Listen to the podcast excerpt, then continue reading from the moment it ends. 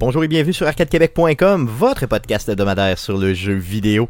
Vous écoutez le podcast 208 enregistré le 27 août 2019. Mon nom est Stéphane Goulet, je suis l'animateur de ce podcast. Je suis accompagné des deux mêmes beaux molles que d'habitude. Jeff Dion, salut Jeff. Salut Stéphane. Guillaume Duplain, salut Guillaume. Salut Stéphane. Comment ça va les gars cette semaine? Euh, Je ça, va... sais pas. Tu sais pas? Ben, ça va bien, moi. Ok, cool. Moi, j'ai reçu une cargaison de, de bois pour le foyer. C'est vrai, quatre cordes de bois, hein? Quatre cordes, ça te remplit une Aïe, entrée. Tu dis que ça te remplit une entrée solide. Mais j'étais été gentleman, j'ai mis ça de mon bord du parking. C'est ma blonde Ah ouais? encore se parquer dans Ah, gentleman. Ah, mon Dieu, ce Jeff, hein, dans le fond, toujours un gentleman. D'ailleurs, la dernière fois que j'ai charrié du bois comme ça, c'était avec mon cousin Dave. Et sais-tu quoi? Le gars qui était venu nous porter le bois nous avait livré justement quatre cordes de bois. Et quand on les rentrait, ça sentait le purin parce que le tabarnak, il avait utilisé son troc de purin pour livrer le bois. Le monsieur qui nous vendait le bois. Fait que quelques bûches sentaient le purin. Fait que quand tu mettais le feu là-dedans, ça sentait la merde dans la Ben, maison. il y avait quelques bûches qui sentaient le purin. On a essayé de les isoler, là, mais honnêtement, c'était- vraiment pas le fun, honnêtement. Donc, checkez votre purin, checkez vos bûches. Euh, Guillaume, tu dis que ça va pas? Ben, pas que ça va pas. Écoute, c'est parce que c'est la première journée de mes vacances officiellement. Oh! Donc, euh, je suis comme en mode. euh, j'ai encore euh, le projet dans lequel j'étais au boulot dans- en En derrière de la tête. Ouais, je suis pas vraiment en train de me reposer.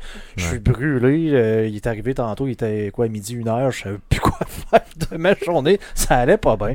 Donc, Donc, euh, euh, Guillaume Brûlé yes. qui commence ses vacances, correct. Va faire, va faire un tour d'un spa nordique. Va. Oui, j'avoue, j'avoue que ça, c'est une méchante bonne idée. T'es pas trop de ce type euh, spa nordique, C'est quoi, non, c'est- hein? tu te fais masser par Michel Goulet? Non. ça pourrait, mais un autre genre de spa nordique. Un spa nordique de Québec. Excusez. Donc, les gars, sans plus tarder, avant, avant de débuter le podcast, j'aimerais qu'on puisse parler de deux petites choses. Premièrement, féliciter les, jeux- les gars de du podcast Player, spécifiquement, là, dans le fond, Stéphane Gagnon. Ils ont fait leur 50e podcast cette semaine. Donc, euh, félicitations à eux. On les encourage, bien sûr, à continuer. Un excellent podcast, d'ailleurs, si vous Donc, les une connaissez pas. cadence à peu près un podcast aux deux semaines. Yes, euh, ouais, c'est ce qu'ils font, exactement. Donc, ils fêtent leurs deux ans, 50e podcast. Le podcast Player, écrivez ça, P-L-A-Y. H-E-U-R-E. E. Vous allez le trouver à Comme l'heure n'importe l'heure où. de jouer. Il est l'heure de euh, jouer. En franglais. En franglais. Donc, félicitations Stéphane, honnêtement, pour ton podcast. C'est euh, vraiment un excellent podcast qui parle du monde geek en général. Sinon, on a reçu un message d'un auditeur européen, les amis, plus précisément français. Donc, c'est Michael Biacci. Et j'espère que, Michael, je décrisse pas ton nom complètement. Donc, c'est ça. Euh, D'ailleurs, euh, il dit que ça fait euh, très longtemps qu'il nous écoute, qu'il est très content dans le fond de nous. Il nous appelle les amis québécois, un peu comme chaque Français qui le font. D'ailleurs, je me demande pourquoi tu nous écoutes, parce que tu dois pas tout comprendre ce qu'on dit. Mais quand même, je tiens à souligner et à dire bon anniversaire à sa femme et sa fille. Euh, donc, Aïcha et Radia, euh, félicitations, bon anniversaire. Euh, D'ailleurs, comment on dit ça en France? Est-ce qu'ils ont une expression pour bon anniversaire? Joyeux hein? anniversaire. Bon, c'est ça. Donc, on, On va le dit- dire ouais, on dit pas bonne fête. On dit pas bonne fête là-bas. On bon dit anniversaire. bon anniversaire. De naissance. Euh, yes, de naissance pour être juste très précis. Donc, euh, honnêtement, euh, bon anniversaire euh, à vous deux. Et on commence le podcast numéro euh, 208 avec euh, Jouer. Cette, cette semaine, man, man, man, man, man, quoi t'as joué, man, cette semaine, cette semaine, joué cette semaine, joué cette semaine. Bouch que wow, wow. Et pour les nouveaux qui nous écoutent, doivent se demander ce qui se passe. Effectivement. Euh, donc, euh, c'est ça. Allons- Allons-y pour jouer cette semaine. On commence par Jeff. Jeff qui a été un gamer un peu euh, genre euh, J'ai fait du hystérique. vagabondage. oh, vagabond. Un J'ai- gamer j'ai- Lapointe. le- non, mais le bum qui dort d'un wagon de train, qui se couche à quelque part, qui se relève ailleurs, là, ça a été un peu moi cette semaine dans le gaming. What the fuck? Ben là, mais c'est parce que j'ai, gamé un peu un jeu. Après ça, j'ai gamé un peu un autre jeu. Donc, t'étais ça- infidèle dans ton gaming. Ben, j'ai vagabondé. C'est ça, t'as vagabondé. hein. Parle-nous de ça. Ben, en fait, j'ai remis un peu euh, Diablo 3 dans, dans ma machine, Dans le ghetto, dans yes. le gâteau. Fait que j'ai monté un Crusader au level 12, puis j'ai arrêté. Ça prend combien de temps à faire ça à peu près? Une heure. Une heure, ok. Ok. Cool. Puis je me suis rendu compte que j'ai comme fait le tour, là, Diablo. Je l'ai fait, euh, je l'ai déjà fait euh, 10-12 fois, là, me un bonhomme, là. Sortez-en un autre. J'ai le goût pour de la variété. Yes. J'avais essayé un Crusader. Il me semblait que le Crusader, je le trouvais plate parce qu'il faisait pas fort. J'étais arrivé au même constat, il faisait pas fort. Bon, c'est tout. T'as joué à d'autres choses? Euh, oui, j'ai joué un peu à Dying Light. Oh. J'ai euh, j'ai remis ça dans, dans la machine. J'ai joué à Hard. euh, je l'ai regretté. Ah ouais, il doit être tough en... il doit Ben, être vraiment Je tough. suis tombé sur des zombies ordinaires. là. C'est Mhm. juste que, maintenant, donné, coup de machette, euh, on en revient. hein. Ouais, c'est sûr que Un zombie, 30 coups de machette, fini. c'est long. ça commence à être tough Mais un sinon, peu. le jeu, il, il reste vraiment hot. C'est surtout, en fait, c'est. euh, on va en parler plus tard dans les nouvelles, là, mais il y a eu un gameplay, euh, un trailer de gameplay qui est sorti cette semaine du 2. OK. Ça m'a comme redonné le goût de jouer. Puis je me suis rendu compte que le 2 il est vraiment hot. Puis le 1, euh, t'as vraiment l'impression de te promener dans le pudding comparé au 2. là. Yes, c'est ça. Donc, Par rapport à ce qu'il a l'air. Yes, c'est ça. Encore une fois, c'est une vidéo de gameplay, il faut se rappeler. là. C'est de la Exact. promotion. Là. T'as joué à d'autres choses? Euh, oui, mais juste, juste, juste avant de venir pour le podcast, j'ai, euh, je me suis comme rappelé, hey, Supercell sort un nouveau jeu. C'est-tu vrai? Donc, c'est ceux qui sont derrière euh, Clash Royale, Clash of Clans, puis l'autre, je me souviens plus c'est quoi, euh, Brawl Star. yes. Ben, ils ont sorti Rush Wars. Rush qui est comme Wars. un mix entre du Clash Royale et du Boom Beach slash Clash of Clans. Donc, t'as comme une base. Tu débloques des unités en collectionnant des cartes. Un peu vraiment à la Clash Royale. Euh, c'est juste qu'après ça, quand tu vas pour attaquer une base, là, ce que t'as, c'est comme trois bâtiments qui sont des réserves de gold piece que tu dois détruire. OK. Mais tu as un nombre limité de troupes, donc tu déploies, mettons, tes 5 troupes, tes 5 unités que tu as. Tu les laisses se battre. Puis à la fin du combat, ben, si tu as détruit euh, une cache d'argent ou plus, ben tu es considéré comme ayant gagné la victoire, la, la partie. Sinon, tu as perdu. OK. Puis ça prend combien de temps à peu près une game, grosso Ça modo? prend euh, 30 à 45 secondes. La durée maximum d'un combat, je pense, c'est un un peu moins de 2 minutes. Fait que rendu là, ça va devenir ton nouveau jeu de toilette. Oui, monsieur. Comment tu l'as appelé? Brawl? C'est, euh, ça? Rush Wars. Rush War. OK. Donc c'est sûr, sûr, sûr Donc que c'est disponible ça. au Canada, en Australie et en On Nouvelle-Zélande demande dans le sur chat si c'est un tower defense. euh, plus Ben- ou moins de ce que je peux. Ben, c'est un Ben, mix, oui, c'est ben, c'est un, peu genre Tower Defense parce que tu as un mode défense où tu positionnes tes unités pour. Le but, c'est de faire des pièges pour quand l'ennemi va t'attaquer. Pour pas qu'il vienne te voler l'argent que tu as dans ta, dans, ton, dans, ta, dans ta réserve d'or. Mais sauf que quand toi tu te fais attaquer, t'es pas en ligne nécessairement. Non, exact, c'est en donc, asynchrone. Donc le bout un peu Tower Defense est là. De l'autre côté, quand t'attaques, ben là tu fais juste déployer tes unités. Ouais, mais en Euh, même temps, il faut que tu, strat- tu fasses une stratégie, que tu, tu déploies tes unités. Des fois, tu peux dire, ah, je déploierai pas toutes mes unités parce que si je détruis une tour, mais il me reste des unités en banque, je vais faire du gold. OK. Puis si je suis pas sûr d'en détruire deux ou trois. Puis euh, ce qui est le fun en fait, ce jeu-là, c'est que t'as pas à attendre à toutes les fois que tu as 5 étoiles, tu débloques un coffre. Oh, OK. Tu trouves un coffre, tu trouves un coffre, tu trouves un coffre, tu trouves un coffre. C'est sûr que plus tu avances, plus tu tombes contre des, des gens qui ont des armées fortes, des unités fortes. C'est plus dur de réussir à avoir des victoires et ainsi de suite. Là. Mais euh, là, au niveau où je suis, là, je, suis, euh, je pense que j'étais à 30 étoiles, là, ça va encore bien. Donc tu peux encore très bien évoluer. Oui. là. Mais c'est ce type souvent de jeu-là, c'est qu'au début, ils vont donner un sentiment de puissance, puis à un moment donné, tu vas comme. Tu à, ma- à maturité, à un moment donné, après une couple de semaines, une couple de jours, tu vas donné topper. Là, tu Mais en même temps, c'est pas tant du skill que euh, positionnement stratégique. Faut que, tu Ok. con- faut que tu connaisses les unités, qu'est-ce qui peut bien contrecarrer les unités adverses. Par contre, quand tu montes ton équipe, tu le sais pas contre qui tu vas te battre. Ouais, c'est ça, c'est ça qu'il faut. Fait qu'à un moment donné, c'est un peu un guess. là. Tu te montes un deck puis t'espères dans le fond, c'est ce qu'il faut, Ouais. c'est ce qu'il faut comprendre. Cool, donc euh, je vais l'essayer bien sûr sur la toilette 7 sur, sur mes multiples visites à la toilette cette semaine. Euh, t'as joué à d'autres choses? Non, ça fait le tour. Cool. De ton côté, mon beau Guillaume, qu'est-ce que t'as joué cette semaine? Yes, ben écoute, euh, je suis pas mal retourné intense dans No Man's Sky. euh, Oh oui. Le, le- le quatrième update, dans le fond, le Beyond. Euh, qui, re- qui, quand j'en ai parlé la semaine passée, dans le fond, là, Yes. qui remet vraiment chaque mécanique du jeu un peu euh, en place, si tu veux. C'était des mécaniques qui étaient un petit peu perdues, un petit peu perdues dans l'espace. Bien sûr. à gauche et à Ah, droite, mais c'était dans le fond, euh, ils ont vraiment euh, poli le jeu. Euh, les autres parlent de la version 2.0. là. Donc, tu sais, l'histoire et slash le tutoriel qui fait un petit peu plus de sens. L'arbre des compétences qui n'existait pas avant, qui a été mis en place, qui fait justement beaucoup plus de sens avec ce que tu trouves, ce que tu découvres. Donc, euh, le jeu est beaucoup plus plaisant, euh, honnêtement. là, beaucoup plus de fini, si tu veux. Puis euh, qu'est-ce qui a fait que tu y es retourné là plus Ben, que écoute, dans les moi, autres moi, c'est un jeu que j'ai adoré, même euh, malgré les critiques à l'époque. euh, écoute, c'était parmi les streams les plus drôles, je, je le dis tout le temps, les plus drôles qu'on a jamais fait. C'est vrai. Moi, je me souviens toujours de Bat Bananus. Oui, écoute. Souviens encore. et le tout petit Kevin Parent. Ouais, Mais, ouais, On nommait les, euh, dans le fond, à l'origine du jeu, on nommait les, euh, les éléments, euh, les, euh, les, les animaux, euh, les planètes, les Oui, systèmes c'était solaires et tout ça. Twitch qui décidait. Mm, exactement, donc c'était les gens sur Twitch qui décidaient et c'était très très, disons, on peut appeler ça hétéroclite, disons les mots qu'on recevait. Euh, donc, euh, t'en avais nommé un qui s'appelait Kevin Parent, c'est ça? Ouais, mais À il y a- cause de quoi, son à cause boomerang. oui, il y avait la face en boomerang. Donc, euh, ouf. Ouais, au début, j'avais pas tout à fait compris, mais après, quand t'as fait jouer la tune de Boomerang, je me suis souvenu de la tune. Je me suis souvenu de cette tune là justement. Euh, comment tu le trouves, le jeu, là, comparativement à ce que tu te souvenais de l'origine du jeu, là, si tu compares les deux extrêmes? C'est c'est juste mieux. OK. Tu sais, un jeu que, que tu adores déjà, qui Mm. fait juste être de plus en plus poli. Puis on s'entend que c'est des updates qui sont euh, totalement gratuits. J'ai pas eu l'occasion de le jouer en VR. euh, par contre, il y a euh, Georges qui est. Yes, notre ami Georges. notre ami Georges, ami du, du podcast, dans le fond, qui l'a essayé, qui dit c'est peut-être un plus un genre de menu simulator. Donc, tu sais, c'est un jeu qui requiert souvent, justement, bon, tu sais, tu as, ton vaisseau, tu as un multitool, tu as ton. euh, T'as ton, euh, ton exosuit, dans le fond, qui ont toujours besoin d'être rechargés, de mettre des trucs. Donc, tu as souvent besoin d'aller dans ton menu, un peu comme un, un genre de pip-boy pour dire, mais là, j'ai besoin de mettre ça dans ça, puis ça dans ça pour recharger tel tel truc. Yes. Donc, en VR, apparemment que ça gosse un peu d'avoir à tout le temps faire ça. euh. C'est ça. Parce que t'es en VR, t'es immersif, Ben, puis finalement, faut que tu retournes dans ton menu. Fait que là, tu es tout le temps comme en train de checker tes menus pour essayer de, de- Ouais, de mettre des trucs. J'ai pas eu l'occasion de le tester. Par contre, je me fie à sa parole pour ça.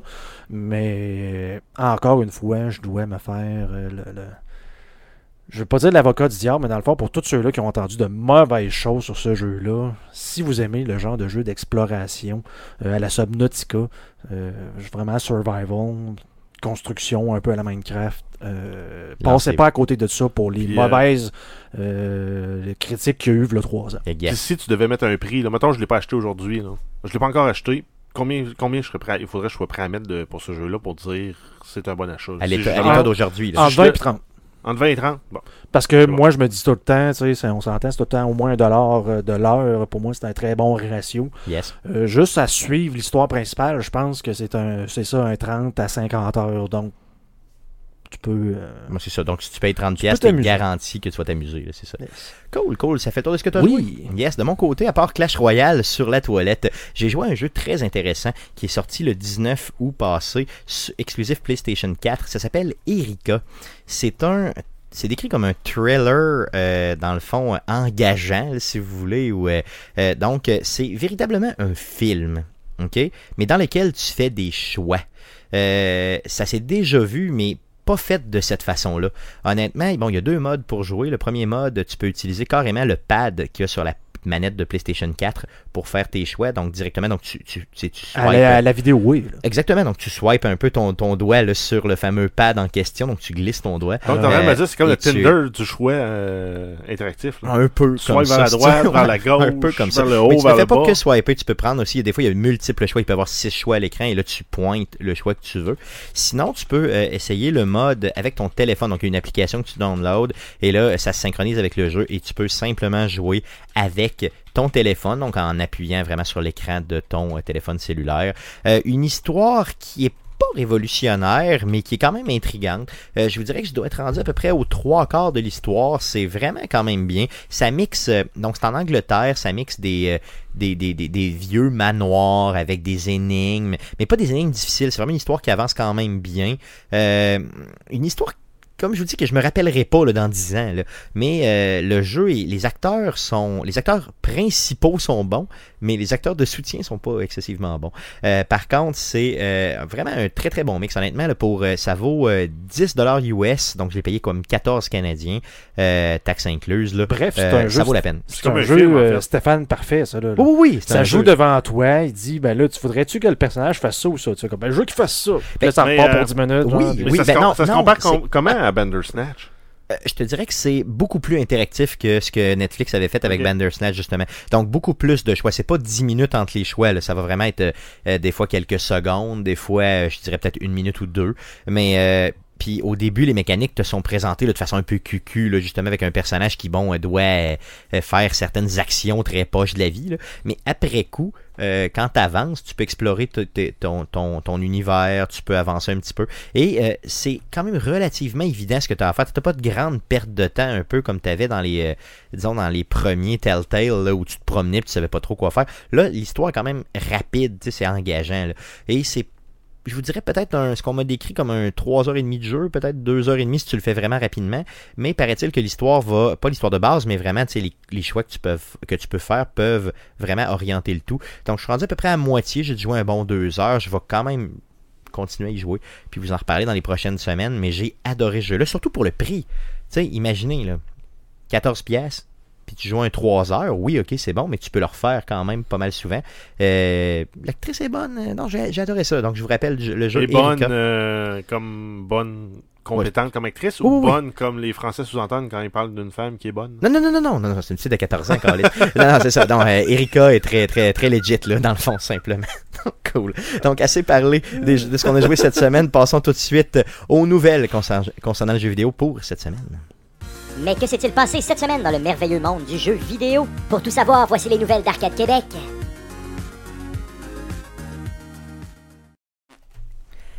Passons tout de suite aux nouvelles. Vas-y, Jeff, pour les news. Peu de news cette semaine, mais quand même quelques nouvelles. Oui, on commence avec une rumeur concernant Overwatch. On aurait comme quoi une rumeur que Overwatch en viendrait sur la Nintendo Switch. Oh. C'est Amazon qui a publié un étui de Switch à l'image du jeu, donc on pourrait comprendre que t'as le jeu, t'as la t'as l'étui, t'as la Switch, tout ça ensemble. C'est un beau paquet. Rien de confirmé, mais à suivre, simplement.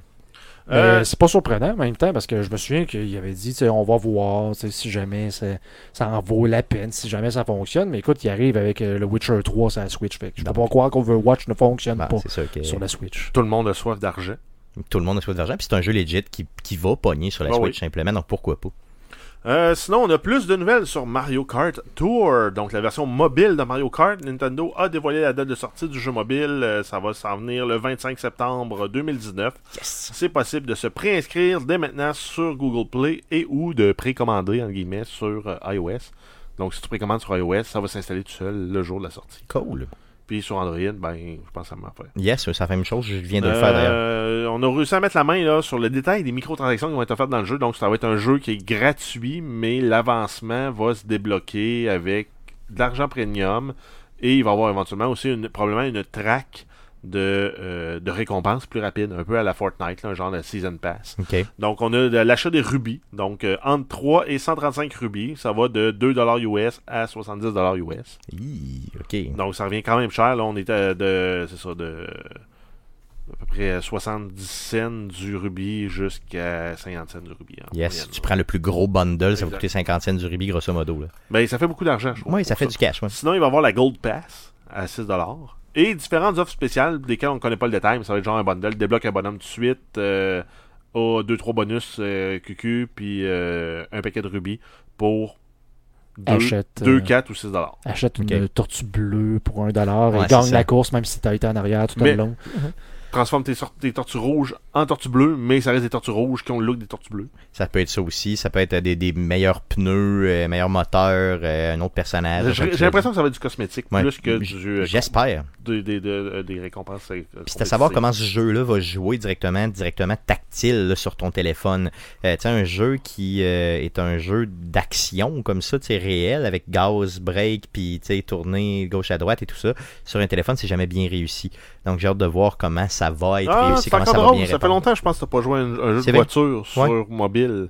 Parce qu'il y en a des très bons. Ok, bon, peut-être que c'est mon Puis côté. surtout que iOS, avec entre autres le iPad OS, euh, iOS 13, s'en vient avec le, support des controllers externes. Yes. autre que juste les made for iOS. Donc, tu vas pouvoir jouer avec ton contrôleur de, de, de- de PS4 ou de Xbox. Android, tu peux déjà le faire. Yes, donc peut-être que d'essayer avec une manette, en tout cas, moi c'est sûr que je joue avec une manette si j'y joue, là, parce que je, je, je ne crois plus au piton sur l'écran, euh, surtout pas pour des jeux à réaction rapide, là. Ben, Euh, ça peux- me frustre. Avec la Switch, euh, tu peux déjà le faire de contrôler, en guillemets, ton, euh, ton En véhicule en- avec la- la- la- les, les Joy-Con, Avec fond, le là, qui gyroscope, sont, ouais, qui sont gyroscope, puis tu te sers de ça, genre, jamais. Ben, c'est vrai. Parce qu'à chaque fois, tu fais comme, Ben, c'est de la merde, enlève ça de là, puis là de moi. Surtout moi, avec, avec ma vue, tu sais, moi j'ai de la misère à focuser sur les choses. Fait que si l'objet, l'écran, je l'ai dans les mains puis je le bouge, là, on dirait que mes yeux, ils focus à plein d'endroits, puis finalement, ben, j'ai le goût de vomir. Optométriste. Optométriste. C'est pas la première fois que tu m'en parles, d'ailleurs. Non. Non, c'est ça. ça fait au moins un an que je t'en parle. Autre news. Plus qu'un an. On a Assassin's Creed Odyssey, le premier DLC du jeu de Fate of Atlantis est présentement gratuit pour tous ceux qui possèdent le jeu de base. Oh yeah, je vais aller chercher Et ça. euh, la Season Pass est à 50% de rabais pour, euh, en fait, jusqu'au 1er septembre, les deux. Oh, ok, ok. Donc, il vous reste 3 jours yes. pour aller chercher tout ça. Cool. Si le podcast sort le 28. Là. Yes, oui, il va 27. sortir. Il va sortir, euh, oui, il va sortir aujourd'hui. Yes. D'autres news? Euh, ensuite, on a le Loot Crate. Euh, La compagnie Loot Crate s'est placée sous la protection de la loi sur les faillites le 12 août dernier. Euh, ils ont congédié la moitié de leurs employés et la compagnie doit plus de 30 millions à ses créanciers et plus de 5,8 millions en taxes non payées. Oh. Donc, on s'entend que c'était un beau bundle, mais c'était pas si payant pour eux autres. Ben, j'imagine. D'ailleurs, je me suis toujours posé la question comment ça peut être payant de faire ça, de shipper du stock comme ça une fois par mois à des gens qui ont un abonnement à si peu de, à si peu de frais. Mais euh, bon, ultimement, je veux dire, c'est. euh, donc, euh, c'est ça. Ça vient de le prouver simplement. Donc, c'est une compagnie qui, avait, qui, existait depuis 2012, c'est ça? Exact. Et en 2014, la compagnie avait plus de 200 000 abonnés répartis dans 10 pays. Donc 200 000 abonnés qui payent entre quoi C'est un 40$ piastres par mois. Un peu, un peu moins si tu prends l'abonnement récurrent à plusieurs Ouais. mois.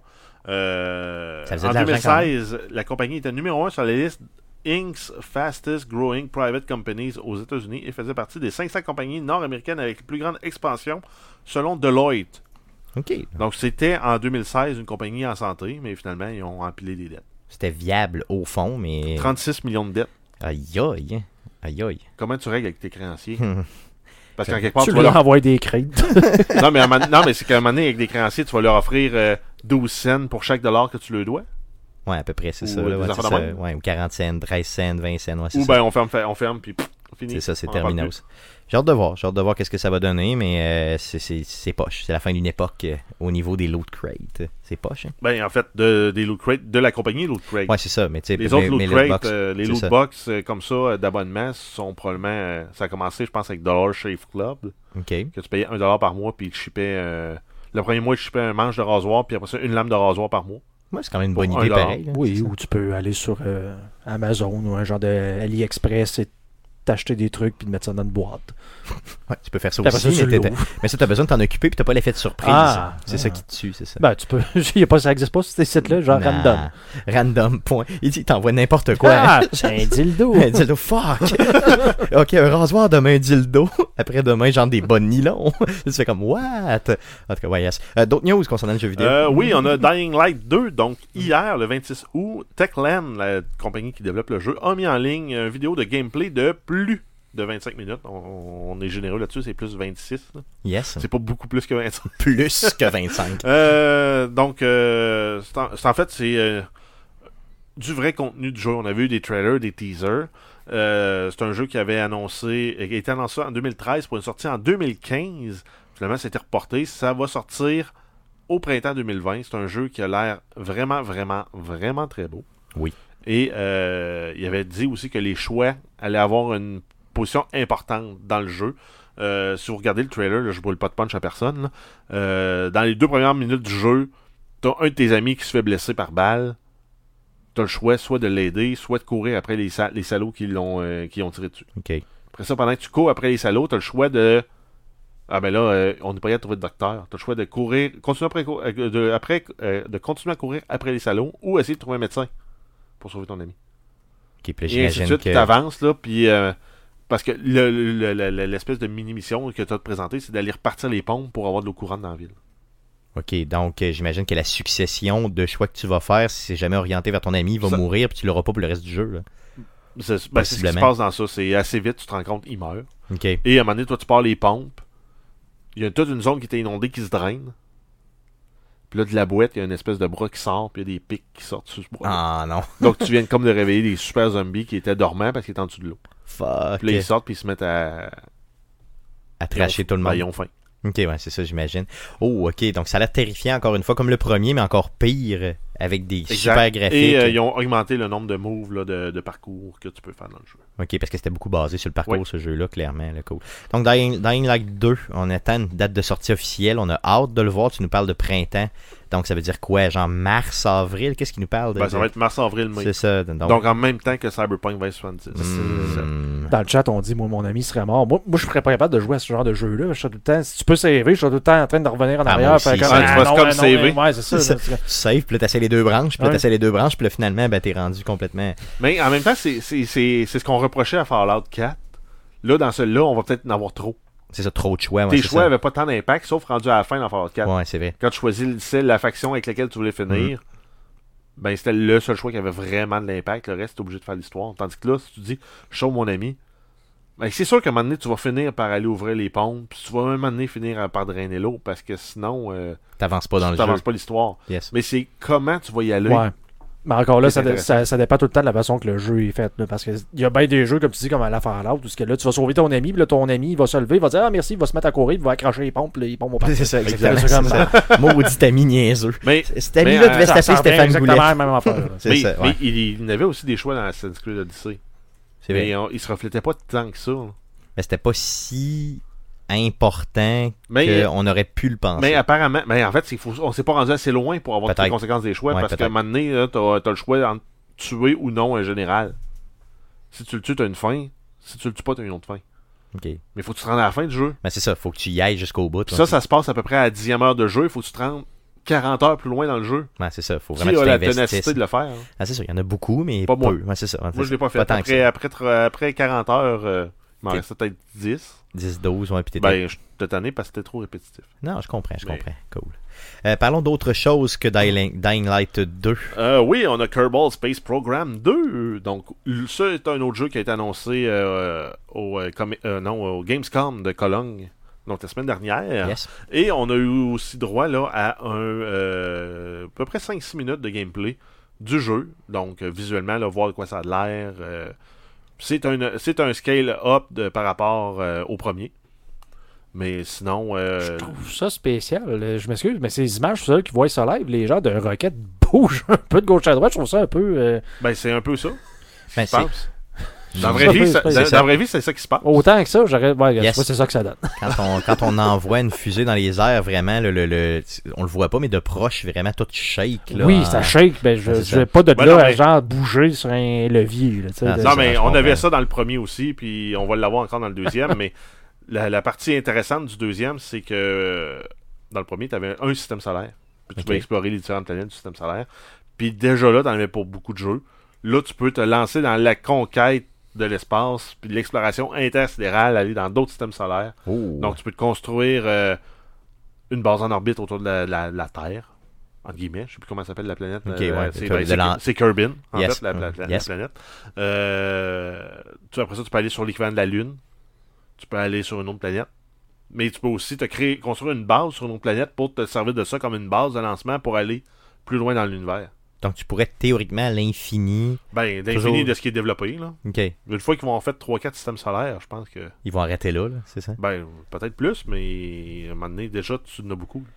Donc un jeu qui risque de, de, de, de- de- de- de- on risque de le voir dans le fond évoluer avec le temps puis de voir de plus en plus de gens qui vont de plus en plus loin. là. Ça se peut. Mais ouais, mais c'est pas un jeu qui est facile d'approche. Ok. Pour ceux qui voudraient mettons, se lancer dans le premier, là, c'est pas un jeu qui est facile d'approche, mais il est très très satisfaisant quand tu réussis à mettre une fus- un- un véhicule en orbite, puis après ça de l'accoupler avec un autre pour éventuellement former une station spatiale stable en orbite qui fonctionne avec des panneaux solaires, des batteries, euh, qui peut faire de la recherche scientifique entre guillemets. C'est pas un jeu qui a été développé par les mêmes développeurs que non, le jeu c'est- original. c'est hein? pas la même gang qui va le développer, mais c'est tous des fans qui ont joué au premier. Donc on peut s'attendre à ce qu'il qu'il livre quelque chose de bon. Ça va être fidèle finalement au premier, mais intérêt- encore mieux. Ça a intérêt.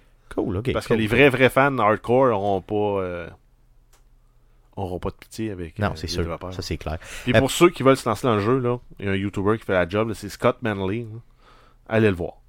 Juste allez le voir. Si vous voulez vraiment vous lancer dans le jeu, là, il va vous donner tous les bons trucs, toutes les bonnes approches pour le jeu. Puis même, il fait des affaires un peu assez pétées. Ok, cool. Euh, pour ce qui est du deuxième jeu, euh, pas de date de sortie encore, non? Euh, ben, Non. Je la connais pas. En tout cas, cool. En tout cas, si- s'il y en a une, on ne la connaît pas, simplement. Euh, Parle-nous de Coped. Euh, oui, on a le studio MDHR qui a rendu public les partitions des pistes audio du jeu. Donc, ça, permet, ça va permettre aux, aux orchestres symphoniques amateurs et professionnels de recréer leur version de la musique de Cuphead. Malade. Donc, ça, ça va être très hot. Euh, c'est euh, disponible en fait euh, à l'achat. Donc, on a les, euh, les, les sheet music pour le concert band, pour le jazz band, pour les pro chart et la barbershop quartet. Donc, pour ceux qui voudraient faire euh, les, les chansons en pièces a cappella. Yes. Donc, euh, c'est tout disponible pour un prix variant là, de prix- un peu moins que 7$ US jusqu'à euh, 50$ US pour les versions pro. Yes. Euh, J'aimerais bien entendre, honnêtement, le, le jazz band, là, le, le, le. Moi, c'est les barbershop quartet. que je C'est vrai? Ah oui. c'est Ben, vrai. je, je trouve ça malade. Moi, le jazz, c'est que j'aimerais Moi, depuis que j'ai vu les dièses dans, euh, dans les Simpsons, là, Yes. euh, C'est que ça que tu veux voir. Ouais. Qu'est-ce qu'ils chantaient, eux autres? T'en souviens-tu? Non. C'est c'est, euh, les CDIs, ils chantaient. euh, C'était Baby on Board. Baby on Board. T'en souviens pas de ça? oh oui, ça me Non? quoi? Yes, yes. Mais Donc, dans le chat, on- il y a Tara- Taranis, Tarani, un Taranis qui parle de l'OJV. Euh, Yes, bien sûr. Il y a l'OJV, justement, quand j'avais été les voir à Montréal, qui avait, euh, c'était l'orchestre, dans le fond, qui jouait euh, le spectacle. Ah oui, mais c'était le spectacle, en fait, sur les indie games. Yes. Et il y avait une portion de Cuphead euh, dans le fond, puis ça a été pas mal celle-là qui a pogné le plus. Puis justement, j'avais euh, j'avais ma blonde, puis des amis qui étaient avec, qui ont commencé. C'est comme, hey, c'est bon ça, c'est quoi ce jeu-là? Là, je les explique euh, genre, puis là, en essayant de pas trop parler parce que c'était à l'orchestre. Ouais. Mais dans le fond, euh, live, ça flashait. là. Si vous avez l'occasion de voir ça, euh, je sais pas s'ils refont, le, s'ils refont une, un orchestre indie un jour, là, mais. Mais en tout cas, j'aimerais ça les revoir, honnêtement. Là, ce, cette, ces tunes-là, on leur fera une demande spéciale. Yes. On verra ce qui, ce, qui, ce qui nous répondent simplement. Donc, ça fait le tour des nouvelles concernant le jeu vidéo pour cette semaine. Passons tout de suite au sujet de la semaine. Euh, Cette semaine, en guise de sujet, on reçoit Monsieur François Lafont, historien gamer, euh, et euh, présent sur Twitch. Donc, on vous laisse le découvrir. Bonne écoute. Donc aujourd'hui, on reçoit François Lafont, l'historien gamer, alias L. Frank, sur Twitch. Bienvenue Frank au podcast Arcade Québec. Ben bien, merci beaucoup. Merci pour votre invitation encore. Super content d'être ici. Frank, je t'ai découvert euh, dans le journal, dans les vraies pages du journal, là, Mhm. euh, comme à l'époque. euh, Il y avait un article sur toi où on disait qu'une personne prenait le gaming et l'histoire, mixait ça ensemble sur une chaîne Twitch pour intéresser euh, le commun des mortels, principalement les jeunes. Est-ce que c'est ton projet? Euh, c'est carrément mon projet, oui. Dans le fond, c'est un projet qui mixe euh, deux de mes plus grandes passions, c'est-à-dire d'abord les jeux vidéo. Avant même l'histoire, parce que je joue à des jeux vidéo depuis que je suis tout petit, puis l'histoire, ben, c'est venu un peu plus après, à force de grandir, à force d'élargir un peu nos perspectives, euh, de comprendre un peu plus le monde qui nous entoure. L'histoire est venue par après, mais les deux passions sont toujours restées très très présentes en dedans de moi. Donc effectivement, l'histoire et les jeux vidéo mixés en un seul et même concept, c'est la ligne directrice en fait, si je peux dire, de ma chaîne. Euh, je veux qu'on parle de ton côté gaming en premier. On parlera après que ça de ton côté histoire, puis Ouais, après problème. coup de ta chaîne, ok? Euh, du côté gaming, je veux apprendre un peu à te connaître. Je veux savoir, t'es quel type de gamer? Est-ce que tu joues plus à des jeux en ligne, FPS, RPG, des jeux d'histoire? Je veux te connaître là-dessus. Je te dirais un mix de tout ce que tu viens d'énumérer, plus les euh, parfois les FPS et les jeux de combat. Euh, j'ai commencé vraiment, écoute, la première console, le premier jeu auquel j'ai joué. euh, si je me ramène au plus loin que je peux aller, là, tu sais, moi j'ai 28 ans, bientôt, euh, bientôt 29. Puis quand j'avais 5 ans, il y a plus d'une vingtaine d'années de ça, écoute, euh, j'ai joué à Super Nintendo, euh, à Super Nintendo, à Super Mario, pardon, sur la Nintendo Yes. 8 bits. Euh, fait que c'est ça, ça a été vraiment mes premiers essais de jeu. Après ça, il y a eu les premiers Zelda, les euh, vraiment là, ce qui a marqué un peu l'histoire du jeu vidéo à partir de cette génération de consoles-là. Et euh, moi, en fait, c'est ça, ceux qui m'ont vraiment immergé dans cet univers-là, c'était euh, mon père et mes deux frères. Euh, mon père, en fait, qui lui, depuis la première, première, première console, a toujours été un maniaque de jeux vidéo, a tout le temps acheté toutes les générations de consoles qui succédaient. Il les avait chez nous, il jouait, je la regardais jouer, ça m'intriguait. Quand on grandit, ben souvent, c'est ça, on se pose des questions sur le monde qui nous entoure, on regarde ce que nos parents font, ça nous intrigue. Euh, ben moi, j'ai tout de suite été, été captivé. Puis quand j'étais en âge de comprendre euh, ce que je faisais puis de tenir une manette dans les mains, ben déjà j'ai accroché. Quand j'étais pas dehors, quand j'étais pas en train de faire du sport, j'étais assis devant la TV, parfois seul, parfois avec des amis, mais toujours en train de gamer. Est-ce que Euh, ton père joue encore présentement? Est-ce qu'il joue encore présentement, ton père? Oui, mais il a perdu un peu la vague, je te dirais. Là, on s'entend euh, dans les dernières années, les- la technologie a beaucoup beaucoup évolué, les générations de consoles se sont succédées, Euh, le PC gaming aussi, l'externalisation des plateformes avec Steam et tout ça, là, ça a vraiment révolutionné cet univers-là. Mon père a un peu perdu la vague là-dessus. Mon père qui est évidemment d'une autre génération, Euh, mais moi j'ai grandi avec cette évolution-là, puis j'ai euh, suivi la vague, si on peut dire comme ça. Mon père game encore, mais tu sais, ça va être beaucoup les consoles portables comme Nintendo DS. Euh, parfois, il va jouer un peu à la Xbox 360. Euh, je le vois des fois jouer à Diablo 3 sur sa Xbox. Cool, cool. Fait que non, c'est ça, il game encore, mais il est encore un peu, on va dire, à l'ancienne comme gamer. Ben, c'est le fun, ça. Puis j'ai de plus en plus de gens autour de moi qui ont des parents proches d'eux qui game, justement. Puis c'est une passion que ces gens-là, justement, partagent. Donc, c'est c'est drôle que tu parles de ça parce que j'avais un sujet, justement, là-dessus. D'ailleurs, si un jour ça te tente de faire un sujet là-dessus, hésite pas. Ben, écoute, peut-être une parenthèse, c'est que il y a, dernièrement, il y a No Man's Sky là, qui a sorti encore un Oui. update et il y a beaucoup, beaucoup d'histoires de gens qui jouent avec leurs parents qui sont dans la, la- la soixantaine et qui ont grandi avec euh, les Star Trek C'est vrai. et dans le fond et que maintenant ils peuvent vivre un peu leur rêve d'enfant, c'est-à-dire de découvrir des nouveaux mondes. Donc euh, des, des- des enfants qui jouent avec leurs parents, euh, maintenant en plus que le jeu est rendu euh, beaucoup plus multiplayer, donc c'est Ouais, plus euh, friendly aussi, plus, facile le de en des générations jouer ensemble. François, revenons à toi.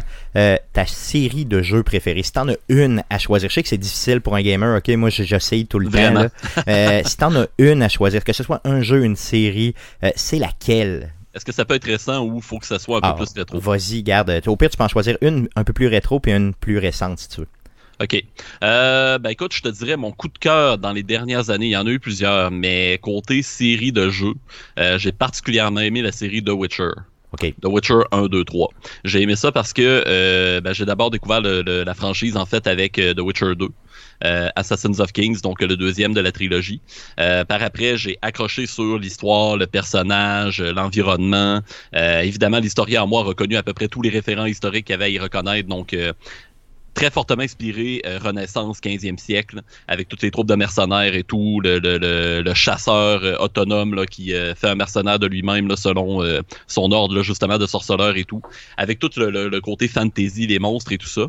Puis en plus, fait encore plus intéressant, quand j'ai découvert que les monstres et les créatures de cet univers-là, c'était des euh, créatures inspirées de l'univers euh, folklorique polonais, parce que ce jeu-là est développé par des Polonais. Yes. J'ai trouvé ça génial, cette façon-là de promouvoir la culture puis le folklore slave, mais de mettre en avant aussi euh, la fin du Moyen Âge, la Renaissance, puis de mettre ça dans une belle histoire euh, médiévale fantastique. Et en plus d'apprendre que c'est basé sur un roman qui a commencé dans les années 90 à peu près, fin 90, début 2000. Ouais, Fait c'est un que, bon euh, j'ai mix. été là. charmé tout de suite, surtout que le jeu est excellent, le système de combat est malade.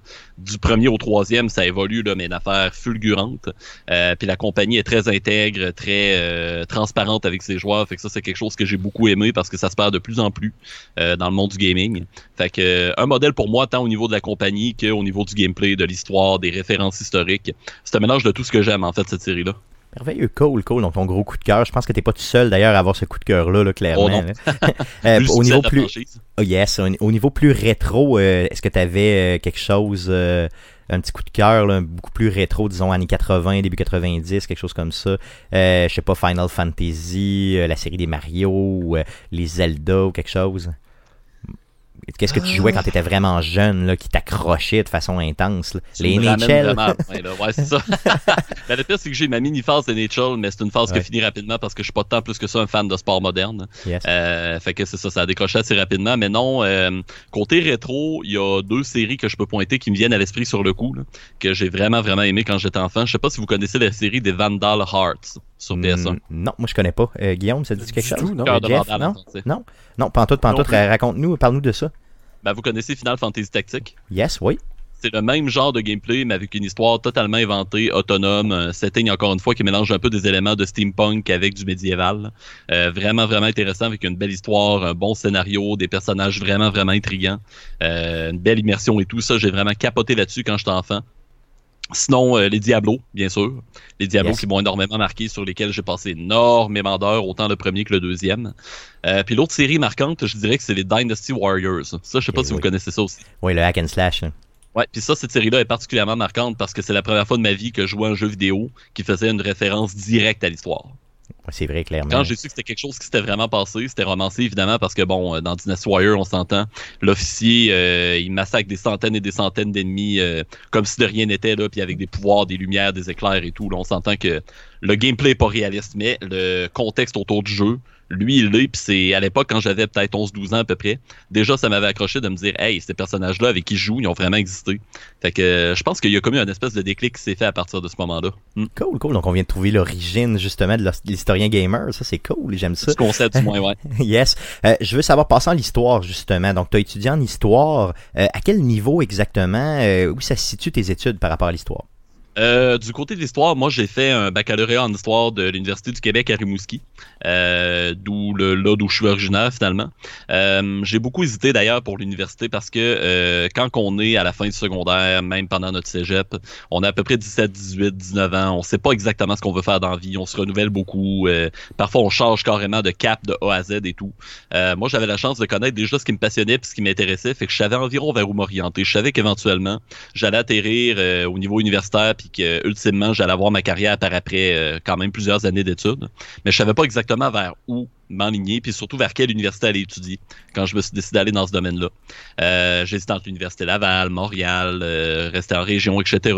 À l'époque, je sortais avec une fille en fait qui allait à Lucar, donc euh, déjà ça, ça m'a donné un argument de poids euh, pour, pour rester en région. Euh, L'argument de la relation amoureuse.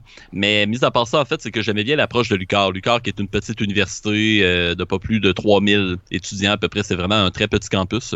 Mais ce qui est intéressant, c'est que tous les programmes, tous les départements, tous les élèves qui gravitent autour de ça se mélangent vraiment bien entre eux. Dans les parties étudiants, tu peux autant côtoyer des étudiants de génie, de bio, d'admin, euh, qui sont pourtant absolument pas dans le même domaine que toi, mais que tu vas croiser quasiment tous les jours dans les lieux communs. Fait que déjà, cool. il y a cette dynamique-là qui m'intéressait, la dimension plus humaine, plus rapprochée un peu. Euh, dans mes cours, ça s'est senti aussi parce qu'on était à peu près une vingtaine d'étudiants dans les classes. Les profs nous connaissaient tous par notre prénom. Euh, ils étaient presque amis avec nous, ils venaient prendre des bières avec nous, des fois dans des 5 à 7 et tout. Fait que c'était vraiment, c'était vraiment le fun pour ça. Puis il y avait des stages aussi. Fait que bref, plusieurs avantages comme ça. Fait que euh, là, j'ai gradué de ça en 2014. Puis ça, ça m'a comme vraiment. C'est là que ça a commencé vraiment à m'outiller pour l'histoire. J'ai commencé à devenir. euh, parce que bon, c'est ça, quand on est jeune un peu, tout ça, des fois, on. c'est drôle parce que je suis retombé sur un, mon ancien Skyblog. J'ai déjà eu un Skyblog quand j'avais 16 Oh, ans. Puis je me suis rendu compte à quel point, premièrement, j'étais complètement imbécile puis que j'écrivais tout croche. Et là, je me suis dit, waouh, plus jamais je réécrirais de même aujourd'hui. Fait que là, je me suis rendu compte que ces études-là m'ont comme aidé à m'articuler, m'ont montré l'importance de bien écrire, de bien s'exprimer, euh, puis en même temps de bien construire ses idées, de bien se renseigner avant de parler. Euh, fait que ça a comme beaucoup conditionné mon comportement, puis en même temps, ça m'a outillé pour tout ce qui est culture, histoire et tout ça. Fait que euh, ça, ça a vraiment été un point tournant pour moi, là, ce baccalauréat-là, qui a duré trois ans au total. Gradué de ça en 2014. Tu Après ça, continues tes études euh, présentement, c'est ça? Hein? T'es, t'es continu. hein? Oui, c'est ça. Entre les deux, j'ai fait un certificat, c'est- c'est-à-dire un diplôme d'un an au premier cycle à l'université en archivistique, donc en gestion documentaire, archive historique et tout. Euh, puis là, effectivement, là, depuis 2015, je suis en train de terminer un peu à temps perdu, on va dire, une maîtrise en histoire. euh, ouais, donc là, je suis rendu vers mon dernier chapitre. J'approche de la fin, mais c'est un très long morceau qui s'est tiré beaucoup plus que je pensais parce que bon, j'ai travaillé, j'ai eu des implications et tout. La vie étant ce qu'elle est, ben, à un moment donné, ça continue, puis bon, c'est ça, on essaie de concilier tout ça, puis ouais, c'est un peu là que j'en suis là finalement par rapport à mes études. Au niveau historique, euh, j'imagine quand on est étudiant en histoire, on s'intéresse plus à une section de l'histoire ou une partie ou une époque en particulier. Euh, quelle est ton époque préférée, celle que tu t'intéresses naturellement le plus? Euh, ben d'abord, je vais dé- départager les deux. En fait, c'est que au bac, euh, on va avoir vraiment une formation très, très, très, très généraliste. On va s'intéresser à toutes les périodes. J'ai eu des cours sur l'Antiquité, j'ai des cours sur le Moyen Âge, la Renaissance, l'époque industrielle, j'ai eu des cours ciblés sur le Québec, le Canada, euh, ou sur des volets culturels ou social économiques particuliers dans les cours à option. On va toucher vraiment à toutes, toutes, toutes, toutes, toutes les périodes pour nous donner l'idée de vers quoi on veut s'enligner, qu'est-ce qui nous intéresse. Puis pour nous donner un bon bagage historique en même temps une bonne base. C'est principalement de cette base-là que je me sers euh, aujourd'hui, euh, parce que je me rappelle justement de toutes ces périodes-là que j'ai couvert euh, au niveau universitaire à l'époque. Fait que là, plus généraliste un peu comme formation, au niveau de la maîtrise, c'est là qu'on va vraiment plus se spécialiser. Et moi, ce que j'ai choisi comme spécialisation étant un fan fini de politique et d'histoire en même temps, euh, j'ai choisi vraiment de rester centré sur le Québec et de m'intéresser aux rébellions des patriotes de 1837-38. Je m'y intéresse plus au niveau euh, de langue parce que je travaille avec un directeur qui ultimement est un spécialiste d'histoire judiciaire, Donald Faison, qui est professeur euh, à l'Université Laval, qui s'intéresse à tout ce qui est questions juridiques, les prisons, les condamnations et tout. Euh, puis moi, je travaille avec lui, dans le fond, sur les procès en cour martiale des patriotes de 1838 puis euh, aux, témoignages, aux témoins qui ont été amenés, aux témoignages qui ont été donnés, euh, à toute la dynamique sociale derrière ces témoins-là, qui ils étaient, c'était quoi un peu leur composition, pourquoi ils sont venus témoigner là, euh, le fil argumentaire de, des témoignages, quelle stratégie les, autant l'accusation, la couronne que la défense a pu utiliser pour défendre ou incriminer les accusés. Tous ces éléments-là, c'est un peu toutes ces questions-là, en fait, ça, qui m'intéressent rendu là au niveau de la maîtrise. Cool, cool. C'est vraiment intéressant, c'est super, puis ça nous touche vraiment plus qu'on pense, là, ces événements-là. Il faut, faut, faut se le rappeler là, collectivement. Yes, clairement. Pour vous donner Donc- une idée euh, très synthétique rapidement, là, les rébellions des Patriotes, ça a été pour moi l'étincelle qui a euh, donné l'explosion, qui a complètement construit notre système politique aujourd'hui. Parce que rébellion des Patriotes, qu'est-ce qu'on fait pour contrer ça? On instaure l'acte d'union en 1840. Après ça, la Confédération 1867, dans laquelle on est toujours en ce moment, c'est notre système politique euh, actuel.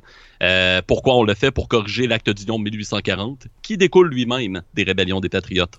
Puis souvent, c'est ça l'histoire, et ça déboule de cette façon-là, clairement, puis on le voit. Donc, je suis content que tu puisses le souligner euh, simplement. Tombons au vif du sujet d'aujourd'hui. Je veux que tu nous vendes ta chaîne Twitch. Euh, tu as une chaîne Twitch qui va parler justement d'histoire et qui va mixer un sujet que les gens n'auraient jamais pensé probable avec l'histoire, qui est très très sérieux, hein, le gaming.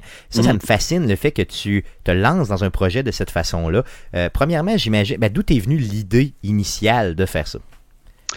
C'est, je te dirais, c'est un peu parti euh, sur le pif en fait parce que euh, j'ai découvert Twitch en fait euh, en 2015 d'abord. Euh, quand je finissais mon certificat en archivistique, évidemment, ben, comme je l'ai dit jusqu'à présent, j'ai toujours été gamer depuis tout petit. Euh, fait qu'évidemment, en étant gamer puis en suivant l'évolution du gaming, pas le choix de tomber sur les plateformes de streaming. Donc éventuellement via la chaîne de Angry Joe, qui est un YouTuber très très populaire aux États-Unis. Euh, Oh, je oui. vois, je m'entends que tu as l'air à le connaître. Oh que oui. Euh, donc Angry Joe que je suivais beaucoup à l'époque là puis que je voyais qu'il streamait sur Twitch puis que ses montages souvent de gaming étaient faits à partir de ses streams. Donc là je me suis dit où est-ce qu'il stream, où est-ce qu'il fait ça sa production vidéo de base?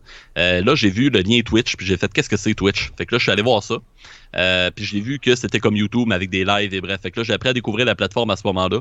Mais à l'époque j'avais pas trop accroché à ça, j'étais pas euh, très initié à ça, j'étais pas mal occupé, j'avais mes projets d'émissions de radio et tout au travers de ça. Fait que euh, animer sur une autre plateforme, une plateforme web en plus, c'était pas pas quelque chose d'envisageable pour moi à l'époque. Surtout que je connaissais rien de l'aspect technique, euh, OBS, les logiciels de montage, le son, la caméra, tout ça, c'était pas quelque chose qui me disait vraiment de quoi de très précis. Fait que euh, j'ai laissé tomber ça, j'ai mis ça de côté un peu, les lives m'accrochaient pas tant que ça à cette époque-là. C'est surtout que ce que je trouvais dommage, c'est que moi j'ai un un bon sentiment d'appartenance à, à ma communauté, au Québec, à l'univers francophone et tout, puis je trouvais ça dommage que la plateforme était à l'époque surtout anglophone et américaine. Puis là, je me disais, j'accroche moins parce que c'est moins des gens de ma place, entre guillemets.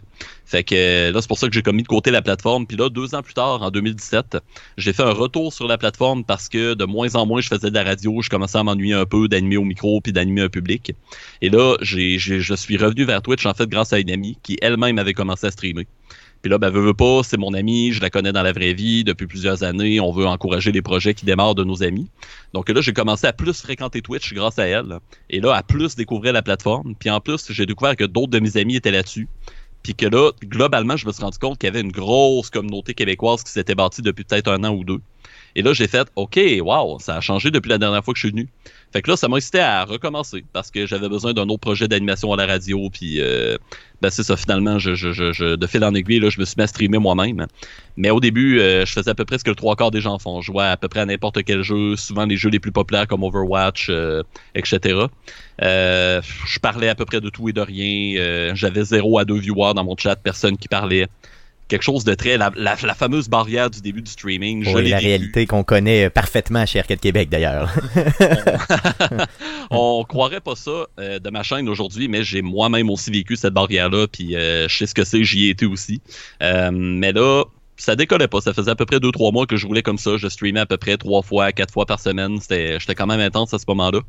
Euh, j'avais du temps aussi, là, ça tombait à un timing de ma vie où j'avais comme un petit peu plus de temps.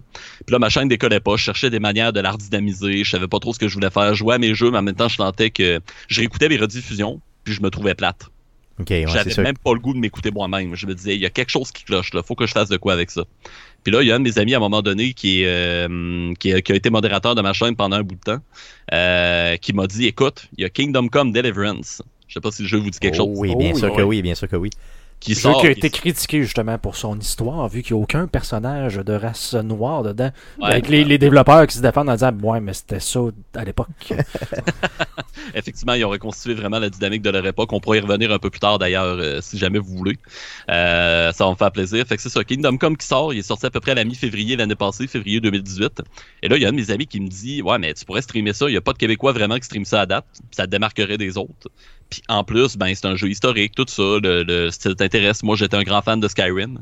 Puis ce que je voyais là devant moi, c'était un Skyrim, mais vraiment médiéval historique. J'ai dit, faut que je joue à ça absolument, je vais essayer ça, on va regarder ce que ça va donner. Puis là, la sortie du jeu m'a comme donné un hype de départ. Euh, puis ça m'a attiré un petit peu plus de gens parce que j'étais comme moins noyé dans la masse. Fait que là, ma moyenne a commencé à monter. 8, 10, 12 personnes. Là, j'étais comme, wow, ok, j'ai jamais eu ça de ma vie, c'est cool. puis là, des gens qui commençaient à parler, qui étaient intrigués, puis tout ça, j'étais comme, ok, il y a de quoi qui démarre là. Puis là, ben, malgré moi, ma passion pour l'histoire ressortait, mon côté historien ressortait. Inévitablement, je décrivais tous les éléments historiques que je voyais en jeu sur lesquels je pouvais dire quelque chose que j'avais une information à dire. Puis là, à un moment donné, il y a certains de mes viewers qui ont comme fait Hey, mais t'as donc l'air à te connaître. Est-ce que t'es historien pour dire ça? Je dis, bah oui, effectivement, j'ai une formation en histoire. Je suis en train de compléter une maîtrise. Puis là, je me mets à parler de mon background et tout. Puis là, dans le chat, ça se met à dire, waouh, un historien qui joue à des jeux vidéo. C'est ça. complètement malade. Parce que ça paraît véritablement, comme je disais tantôt, là, deux, deux mondes qui, qui peuvent pas se côtoyer, puis ultimement, c'est possible de le faire, puis t'en es la preuve, là, justement. Donc, c'est ce jeu-là qui a vraiment, j'aurais dû y penser d'ailleurs, c'est tellement ce jeu-là qui a été le vecteur de démarrage là, de ma chaîne. Ouais. Yes. Donc, le fait de voir déjà le 8, 10 viewers là, tu sais, qui restent de façon permanente, ça, j'avoue que ça doit donner un super sentiment. Là, tu te dis, Ouais. yes, tu sais, enfin, là, il y a des gens qui m'écoutent, il y a des gens qui, pe- qui peuvent me suivre. Puis là, quand j'y vais avec du, du- du- mixer le- les deux mondes, là, euh, ça les intéresse encore plus. Donc, j'imagine que tu as poussé ça au maximum. Ben exactement, c'est ça. Puis en plus, ce qui m'a aidé, c'est vraiment Twitch, c'est beaucoup une game de réseautage, comme n'importe laquelle des plateformes de médias sociaux. Euh, ce qui va faire la force d'une chaîne, ça va être vraiment sa force, euh, sa capacité de PR et de réseautage avec les autres chaînes. Euh, à l'époque même, c'est ça, j'envoyais pas de raid, j'envoyais pas de host, j'allais pas voir les autres chaînes, je mettais pas de temps sur la plateforme. Euh, puis mon auditoire ne se bâtissait pas à cause de ça. Puis ce qui a été vraiment la porte d'entrée pour moi vers la communauté québécoise, c'est la communauté des chats barbus. Avec les cofondateurs Manstrick et Tête de Chat, qui ont découvert très très très très tôt ma chaîne avant même que je sois un affilié Twitch. Euh, puis qui ont trouvé mon concept complètement débile, qui m'ont beaucoup encouragé dans les débuts, puis qui m'ont invité à rejoindre leur communauté. À travers ça, ben là, j'ai jasé avec les autres membres qui y étaient déjà. Euh, puis là, ben, ça m'a comme fait rencontrer du nouveau monde, ça m'a inséré dans une gang. Cette gang-là, après ça, m'a donné la porte d'entrée vers la communauté québécoise at large. Euh, puis ça m'a aidé vraiment beaucoup à promouvoir mon concept puis à m'attirer une clientèle. Fait que c'est ça, c'est le réseautage, le jeu qui a été vraiment une inspiration pour moi pour construire mon concept. C'est vraiment les deux éléments qui m'ont, fait démarrer en fait sur Twitch. Là, tu as fait du Kingdom Come pas mal. Je veux savoir, est-ce que tu as joué à d'autres jeux? J'imagine que oui, depuis. Euh, ça fait quand même un bout que ta, que ta chaîne est vivante. Parle-nous un peu des jeux que tu as joués, puis parle-nous aussi de par jeu. J'aimerais ça que tu me donnes un exemple de ce que je peux apprendre en t'écoutant. Excellent. Euh, ben c'est ça, Kingdom Come Deliverance, je vais commencer par lui vu que ça a été vraiment mon premier jeu officiel euh, qui a démarré mon concept. Écoute, dans Kingdom Come Deliverance, jusqu'à date, dans toute ma sélection, c'est un des meilleurs jeux, les plus documentés que j'ai vu à date. Parce que l'équipe de développeurs, en fait, Warhorse Studio, ont euh, mis vraiment le paquet côté documentation. Ils ont engagé des maîtres d'armes, euh, d'arts martiaux historiques européens, des spécialistes, des historiens, des archéologues, qui ont fait des expéditions avec eux, qui leur ont montré des monuments historiques, des vestiges, des bâtiments et tout. Ils ont pris beaucoup, beaucoup de notes, puis après ça, ils ont modélisé ça dans le jeu, avec l'œil des experts, comme ça aurait pu être en 1403 dans le royaume de Bohème, qui est euh, aujourd'hui l'actuelle République tchèque. Donc, euh, ça, la documentation, là, numéro un. Le meilleur exemple que je donne à mes viewers, c'est qu'ils en sont même allés jusqu'à reconstituer la couleur des légumes. Aïe, Les carottes à l'époque étaient pas. Aujourd'hui, là, t'achètes tes carottes à l'épicerie, tes carottes sont orange flash. Ben, à l'époque, elles avaient une teinte jaunâtre un peu plus. Parce que c'était des légumes qui avaient moins de produits chimiques, moins d'OGM, moins de traitements euh, après récolte, et même avant aussi, euh, dans un sol un peu plus naturel et tout. Donc là, ça prenait un peu plus la couleur de la terre, entre guillemets. Puis ils ont vraiment reconstruit, ils ont, même- ils ont reproduit la couleur des carottes carrément. Quand j'ai vu ça, j'étais comme, OK, comment aller dans les moindres détails et documenter ça à la fine pointe. Imagine, je peux, là, je viens d'apprendre que les légumes étaient pas pareils dans le temps. Je ok, merveilleux. Allez, continue, je veux dire, là, tu m'intéresses vraiment, parle-en au- autant que tu veux. Ok, let's go. Parfait. Puis ensuite, ben, le prochain gros jeu, évidemment, j'ai pas le choix de tomber sur la série Assassin's Creed. Yes. Euh, inévitablement, je m'étais acheté un nouveau euh, micro à l'époque. Là, j'ai plus le même. Là. Comme vous voyez, j'ai un Audio Technica euh, branché Félix Salaire et tout. Mais euh, l'année passée, c'est ça, je m'étais acheté un Blue Yeti pour comme upgrader un peu plus mon équipement de streaming. Et je suis tombé sur un bundle qui vendait aussi Assassin's Creed Origins avec. Donc là, j'ai dit, bon, ben, nouveau micro, nouveau jeu. Pourquoi pas, on va démarrer là-dessus. Euh, ça faisait pas trop longtemps que j'avais fini Kingdom Come, j'oscillais d'un jeu à l'autre, je savais pas trop vers quoi m'aligner. Puis là, ben, Assassin's Creed Origins a été une autre étape marquante en fait pour ma chaîne. Et euh, ben, Origin, en fait, euh, ce qui est intéressant avec ce jeu-là, c'est que ça reproduit l'époque de l'Égypte ancienne à l'époque de Jules César et Cléopâtre, qui est vraiment le moment dans la longue histoire égyptienne de plusieurs milliers d'années que le trois quarts des gens connaissent, notamment à cause de Astérix et Obélix, qui ont Yes. mis beaucoup ça en scène, justement, c'est carrément l'époque où ça se déroule. Euh, Puis quand on regardait mes streams d'Assassin's Creed Origins à l'époque, on pouvait en apprendre sur le mode de vie des gens, on pouvait euh, en apprendre un peu peut-être même sur l'origine des pyramides, euh, surtout sur la biographie de personnages, parce que je me suis beaucoup intéressé à Jules César, à Cléopâtre, à Marc-Antoine et tous ces personnages-là qui existaient à l'époque. Leur biographie un peu, j'avais écouté beaucoup de séries documentaires aussi à l'époque, donc euh, je pouvais parler de leur biographie de personnages, qu'est-ce qu'ils avaient fait, qu'est-ce qu'ils étaient devenus. Donc là, des fois, on voyait par exemple Jules César apparaître dans une scène, puis là, je disais, ah ouais, Jules César, il a fait telle, telle, telle affaire, puis il est reconnu pour ça, ça, ça. Mais malheureusement, il va finir dans telle circonstance, il vivra pas si longtemps que ça. Puis, euh, des informations que tu vois pas sur le coup quand tu joues au jeu. Mais quand tu m'écoutes commenter le jeu en stream, ben ça, c'est le genre d'infos supplémentaires que tu peux avoir. Dans, dans le cas de ce jeu-là, c'est comme si, euh, je sais pas si vous vous rappelez l'ancienne base de données là où on pouvait, on découvrait des lieux puis là, on pouvait lire des petits textes euh, qui étaient annexes aux endroits. C'est comme si je rendais vocal et plus animé avec l'image de ma caméra là, cette base de données là finalement qui existait à l'époque là, qu'on n'a plus vraiment. Fait que pour Assassin's Creed Origins, ça c'est le genre d'information qu'on peut. euh, Puis on sait que les Assassin's Creed, en tout cas Ubisoft, sont très très. En tout cas, ils essaient d'être le plus intègre possible. Je veux dire, quand ils incluent des euh, données, on avait déjà reçu, il y a quelques années déjà, euh, Jean-Vincent Roy, qui était un historien qui travaillait à l'époque chez euh, Ubisoft, qui est tout dernièrement travaillé chez Gearbox, là. mais euh, à l'époque travaillait chez Ubisoft, qui nous avait justement parlé euh, d'un jeu d'Assassin's Creed. C'était lequel Celui qui avait été fait à Québec, le premier celui de Londres. celui qui était fait en Londres. Ah, yes, Syndicate. c'est- c'est- Ouais. Syndicate. Yes, yes, Syndicate, c'est ça. Donc, il était venu nous parler de ça, justement, comment il nous parlait, lui, des oiseaux. Tu sais, vraiment sur le bord des rivières à Londres, à l'époque, comment les oiseaux sonnaient. Et c'était différent d'aujourd'hui. Donc, ça fait penser un peu à tes légumes de tantôt, là, Oui, c'est simplement. Donc, c'est- tout à fait, c'est le fun d'avoir ce type de détails-là. Parle-nous d'autres jeux. Euh, D'autres jeux, par exemple, euh, j'ai tombé sur Expeditions Viking, qui est un jeu indépendant en fait où euh, le système est un peu, ben, pas complexe, là, mais c'est que le système est vraiment varié. Dans le fond, tu vas vraiment te promener sur une carte, tu vas mener tes expéditions en bateau, euh, à pied, tout ça. Euh, c'est un jeu qui reproduit en fait le début de la période viking en 793, donc fin des années 700, début 800, euh, là où a commencé vraiment les, grandes expéditions massives des Scandinaves. Euh, et là, ben, tu dans un groupe de vikings, puis c'est important de distinguer les deux. Viking, c'était pas tous les Scandinaves à l'époque. C'était seulement ceux-là qui partaient en expédition parce que dans un dans le vieux langage norrois, euh, Viking, ça voulait dire quelqu'un qui sortait de chez lui, qui allait raider, qui allait commercer. Donc euh, le Scandinave qui tenait sa ferme chez lui puis qui voyageait pas, c'était pas un Viking, c'était un. Scandinave, simplement. Donc là, tu rejoins, ça c'est le genre d'infos qu'on peut apprendre justement en regardant euh, mon stream sur ce jeu-là. Euh, mais hormis ça aussi, on va croiser des personnages historiques, on va entendre parler de rois, de règnes, de certains jarls et autres. Euh, on va voir aussi certaines coutumes appliquées, notamment des coutumes religieuses, des coutumes de mode de vie et autres. Puis moi, l'avantage de ce genre de jeu-là, qui est la- sur la période viking, c'est que je suis dans une troupe de reconstitution historique de l'époque viking. Oh, ok. Donc, euh, dans mes loisirs, ça m'a amené à m'intéresser vraiment à la mythologie, à l'histoire scandinave. Et là, vu que je suis déjà de base très renseigné là-dessus, ça me permet de mettre massif renseignement puis de même commenter les combats qu'on voit à l'écran parce que je fais du vrai combat avec des vraies armes aussi. Ok, Euh, oui, avec des vraies, vraies armes, là, pas des armes en, plastique, là, ok. Non, non, en acier. Aïe, aïe, ok, ok, aïe, aïe. Émoussé, évidemment, là, c'est pas des armes Oui. tranchantes, vous comprendrez bien. Mm. Euh, mais c'est ça, fait que là, vu que je fais moi-même du combat puis que je le vis ce que c'est, euh, porter de l'équipement viking puis me battre dans une ligne de combattants, je suis capable de commenter, ok, ouais, ça, ils ont, ils ont quand même bien reproduit ça proche de la réalité, ça, peut-être un petit peu moins. En gardant, bien sûr, le point que ça reste un jeu vidéo. C'est un médium de divertissement, c'est adapté au numérique. On peut pas tout, tout, tout, tout reproduire exactement comme dans la réalité. Euh, mais ça me permet de voir quand même jusqu'à quel point le jeu colle à la réalité. Yes. Fait que des éléments de culture scandinave, mythologie et autres qu'on peut apprendre via ce genre de jeu-là. Et God of War aussi. Ça, God Ben of oui. War, la série des God of War, c'en est une que j'ai euh, abordée.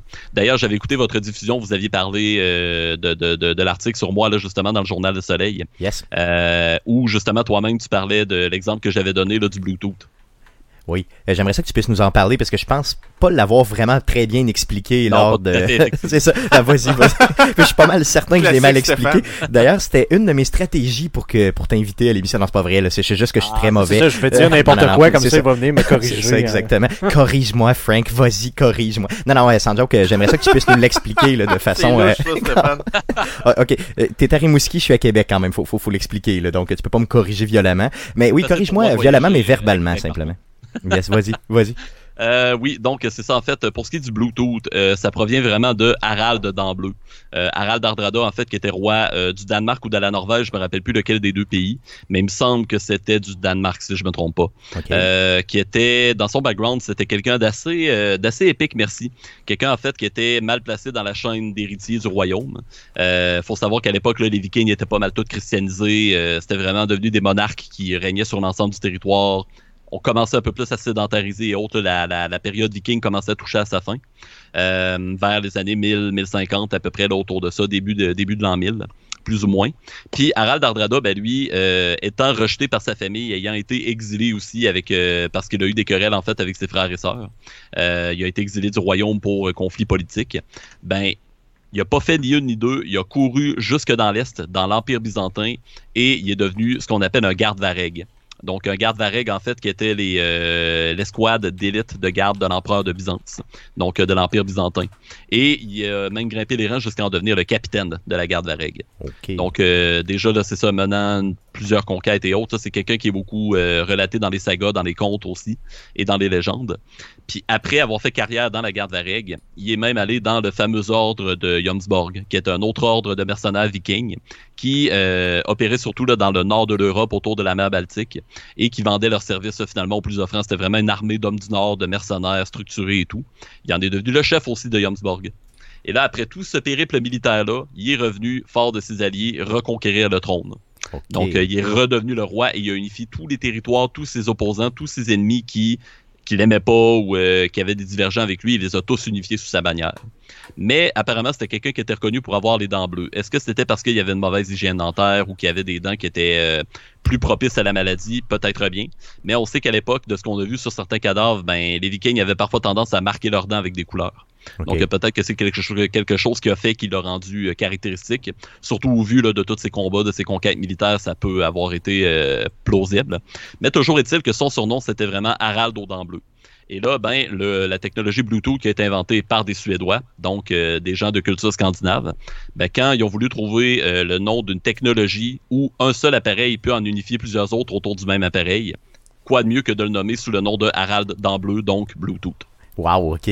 Donc c'était vraiment pas un genre de. comment- Qu'est-ce que j'avais dit? Un roi ou un dieu, whatever. Là. Un Donc dieu, je pas pense ça, que en fait, un dieu, ok, bon, mais merveilleux. Donc euh, eh, excuse mon Non, ignorance ça, ça, tu, faisais simplement. un, cro- tu faisais un crossover avec Ghostbusters. Ouais, j'essayais Ouais, là. Tu sais, J'ai j'ai bien j'ai bien gros essayé. J'ai- J'ai j'ai lu ce que j'ai j'ai dit ce que j'ai compris dans ma lecture, puis vous voyez que ben je suis pas bon.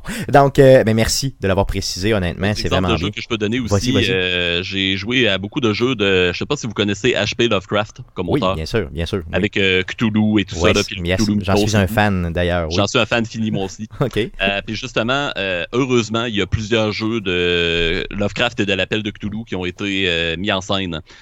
Dernièrement, on a vu la sortie de trois jeux. Euh, Call of Cthulhu en octobre dernier que j'ai joué Yes. sur mon stream pour euh, faire des, un spécial Halloween. Est-ce que tu l'as la aimé? Est-ce que tu l'as aimé ou celui-là ou euh, moi j'ai bien aimé ce jeu-là, par contre, il me laissait un peu sur ma faim. Yes. Moi, j'ai trouvé que les ça. mécaniques étaient un petit peu vieillots, mais que ça jouait quand même bien. là. Oui, c'est ça. Puis en même temps, ce jeu-là, moi, je l'ai vraiment pris pour son ambiance, son immersion, euh, son storytelling, comme ils disent en anglais. Donc, euh, sur ces éléments-là, moi, j'avais vraiment rien à redire. Mais c'est vrai qu'au niveau gameplay, il y avait peut-être quelques petits défauts. Mais ça- c'était Euh, vieillot. C'était vieillot. C'était vieillot un peu, Mm, c'est yes. vrai. Euh, puis par après, ben, j'ai découvert un jeu euh, indépendant, un petit jeu indépendant qui s'appelle Lovecraft's Untold Stories, euh, que j'ai joué un peu dans le début de l'été. Là, j'y joue plus présentement, mais c'est un jeu qui m'avait quand même pas mal accroché. Imaginez un jeu comme Contra et euh, un jeu d'enquête avec un setting de Lovecraft. C'est Oh, ça, ce jeu-là. OK. Puis avec les graphiques en plus euh, vus sur le dessus, très 8 bits, avec un vieux système de combat et tout, des vieux contrôles, euh, mais dans un univers Lovecraftien. Sur le coup, on peut croire, ok, mais ce genre de jeu-là, beaucoup orienté action, ça va vraiment trahir un peu l'univers de Lovecraft. Pas du tout. L'ambiance est là, la musique est là, l'interaction entre les personnages, euh, les monstres et les créatures qui sont mises en scène, le combat contre les anciens dieux et tout. Euh, c'est vraiment, vraiment un très, très, très bon jeu d'aventure qui est beaucoup plus action, mais avec quand même des bons éléments d'enquête derrière. C'est sur PC Euh, seulement, j'imagine, euh, c'est ça, hein? Je pense qu'en ce moment, il est juste ouais. sur PC. PC, je sais pas ouais. si c'est sur console, c'est une bonne question, Ok. j'ai pas vérifié. Euh, mais c'est ça. Puis ce jeu-là, ben, c'est vraiment intéressant parce que même si après ma barre, ça n'a pas l'air historique comme jeu, ben, on sait que Lovecraft vivait dans les années 1920-1930. Toutes ces histoires se déroulent à cette époque-là. Et donc, tout ce qui est bien en scène par rapport à lui, ben, ça reproduit cette époque-là. Donc là, ça me permet d'aborder un peu les, le contexte historique des années 20 et des années 30, les perceptions sociales entre les individus. Euh, ça me permet de parler un peu de l'auteur lui-même, de parler un peu de qu'est-ce qui l'influençait, euh, ses terreurs nocturnes, sa paralysie nocturne, sa maladie mentale, sa schizophrénie et tout, qui guidait vraiment son écriture.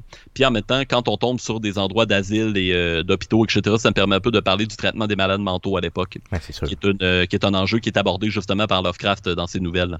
Fait que ça me permet de faire et de l'histoire euh, classique et de l'histoire littéraire en plus. Cool. Euh, avec un bon jeu d'action puis un bon jeu d'enquête en plus. Fait que là-dessus, c'est parfait. J'adore ça, là, vraiment, tu viens de me re-hooker encore une fois, tu me, me triple hooker avec, euh, en me parlant de Lovecraft simplement. Hey, je veux savoir présentement, si je vais sur ta chaîne, Ouais. là, tu joues à quoi? Là, là, je te découvre avec Arcade Québec, là, là, dans mon char, là, je suis dans l'autobus, peu importe, j'écoute ça, je m'attends à quoi si je vais sur ta chaîne demain matin? En ce moment, j'ai une fréquence d'à peu près 2 à 3 streams par semaine.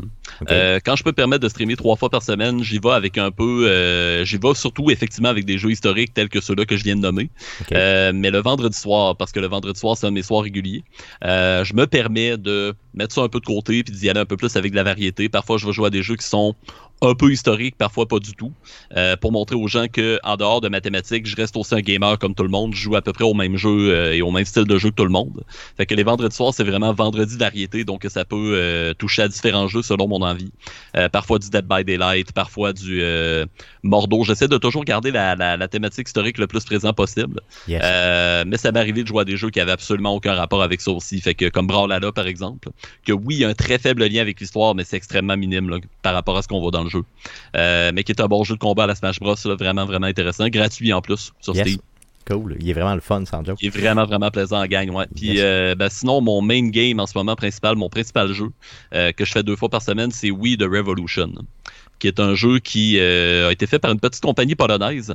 Euh, mes derniers streams étaient là-dessus. Là, justement, j'ai joué à ça pas plus tard qu'il y a deux jours, dimanche dernier.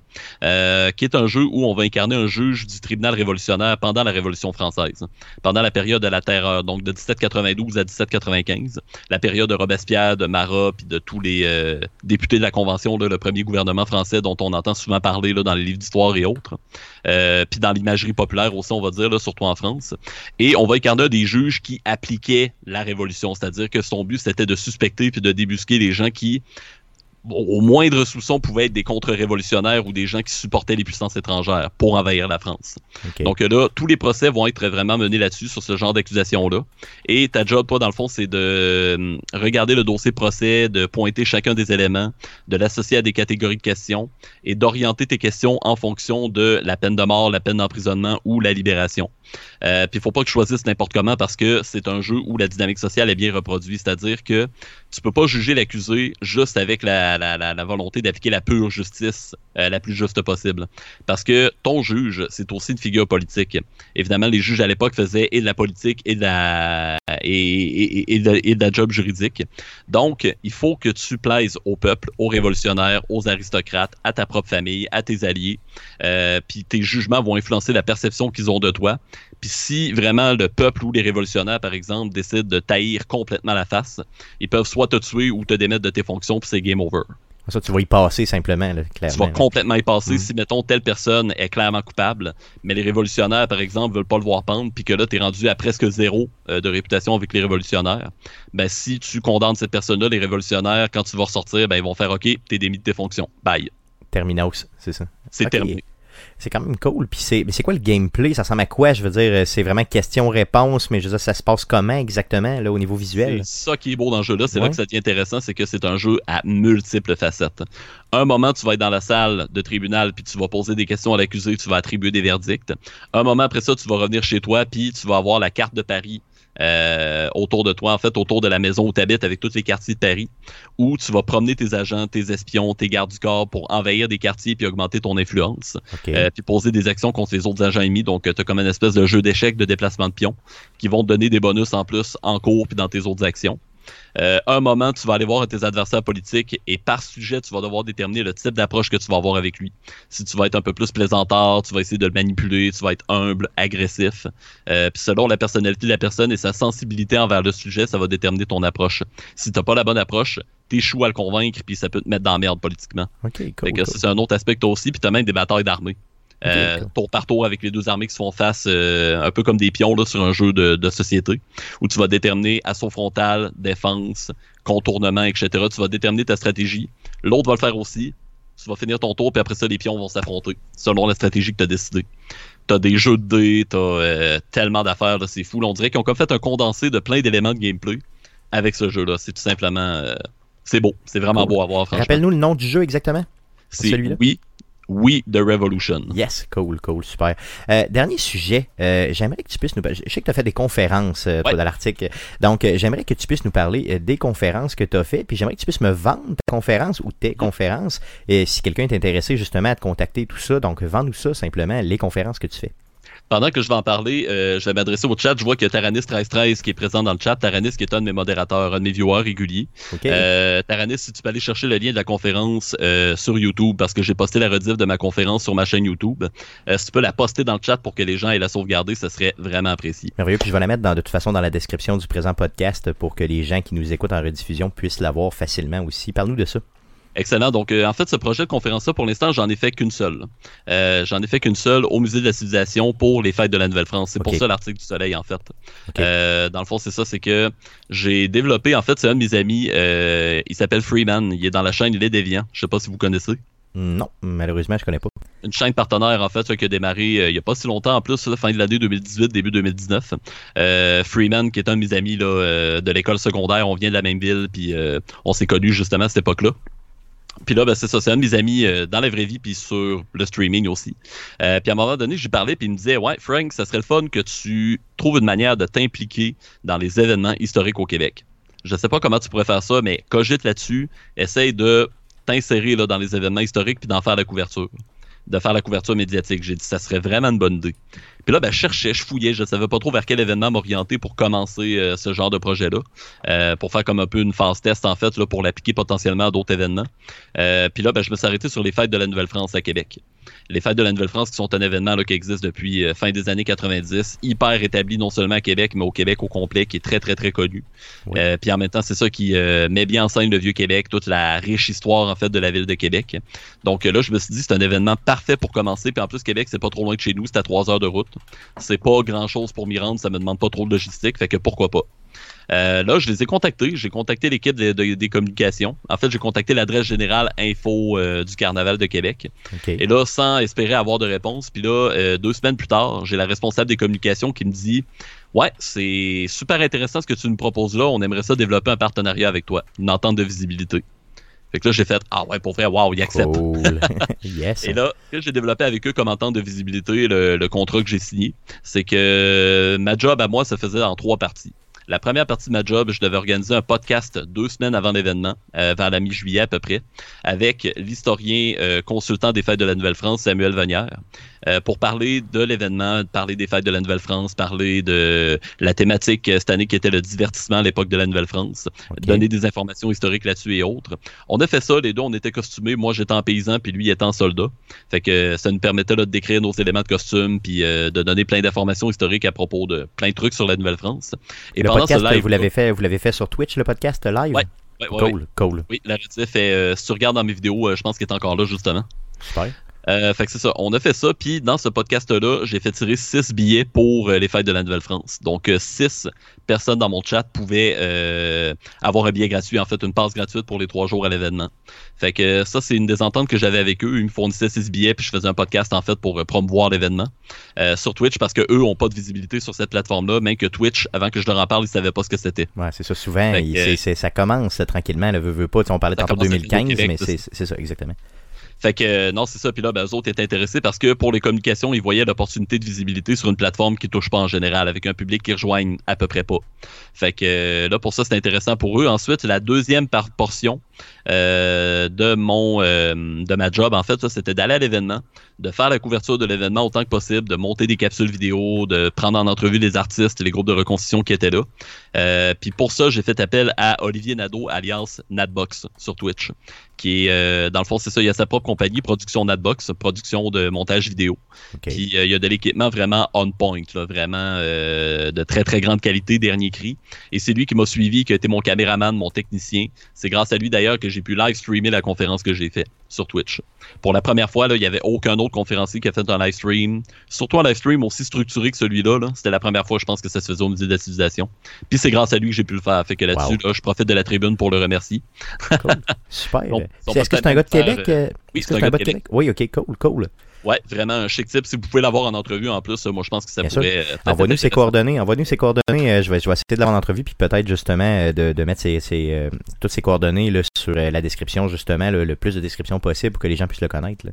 Voilà, donc euh, c'est ça. Puis la troisième partie, c'était de donner une conférence. Euh, Ça, c'est moi qui l'ai inséré là, parce que dans le partenariat, au début, c'était pas le, le, le- point central. Mais je me suis dit, tant qu'à être là, je sais qu'ils ont des conférenciers au musée de la civilisation, pourquoi pas en profiter pour donner une conférence? Parce que comme historien, ça fait partie un peu de notre formation, de notre bagage, puis de notre job en tant que tel. On donne des conférences. Que ce soit des conférences devant les spécialistes, devant le grand public. On s'adapte selon notre type de public, puis on présente des sujets historiques. Donc là, je me suis dit, bon, N'étant pas spécialiste de l'époque de la Nouvelle-France, ça serait dur pour moi de faire de quoi de vraiment pousser en conférence sur cette époque-là. Euh, surtout que je vais côtoyer plein d'autres conférenciers qui sont plus calés que moi là-dedans. Fait que euh, je me suis dit, bon, qu'est-ce que je pourrais faire? Et là, j'ai pensé, j'ai, comme dit, OK, ben, je pourrais parler de ma chaîne Twitch en conférence. Mais là, je me suis dit, ouais, juste parler de ma chaîne Twitch, ça ferait un peu euh, court comme conférence, puis en même temps, ça ferait un peu trop euh, autopromotion finalement. Se centrer sur toi-même, là, c'est ça. Donc là, j'ai décidé d'appliquer le principe de l'entonnoir et d'élargir l'entonnoir. Donc Yes. là, j'ai parlé de ma chaîne Twitch, mais j'ai parlé aussi des plateformes de diffusion vidéo, plus largement des médias sociaux, plus largement du Web 2.0, qui est la mouture actuelle dans laquelle euh, on vit en fait avec Internet. Euh, anciennement, on avait le Web 1.0 qui était vraiment l'Internet en lui-même, les premiers URL, les premiers sites Web, euh, la programmation même de l'Internet, vraiment la base de la base. Puis après ça, le Web 2.0 qui est arrivé, là, je dirais, fin des années, euh, à partir du début des années 90, puis que c'est concrétisé vraiment là à notre époque. Là, on entre vraiment dans le Web 2.0 qui est un partage, une externalisation du Web en de multiples et multiples plateformes euh, vidéo, texte, etc., comme Instagram, Facebook euh, et Alouette. Fait que là, j'ai dit, bon, ben, je vais conceptualiser tout ça.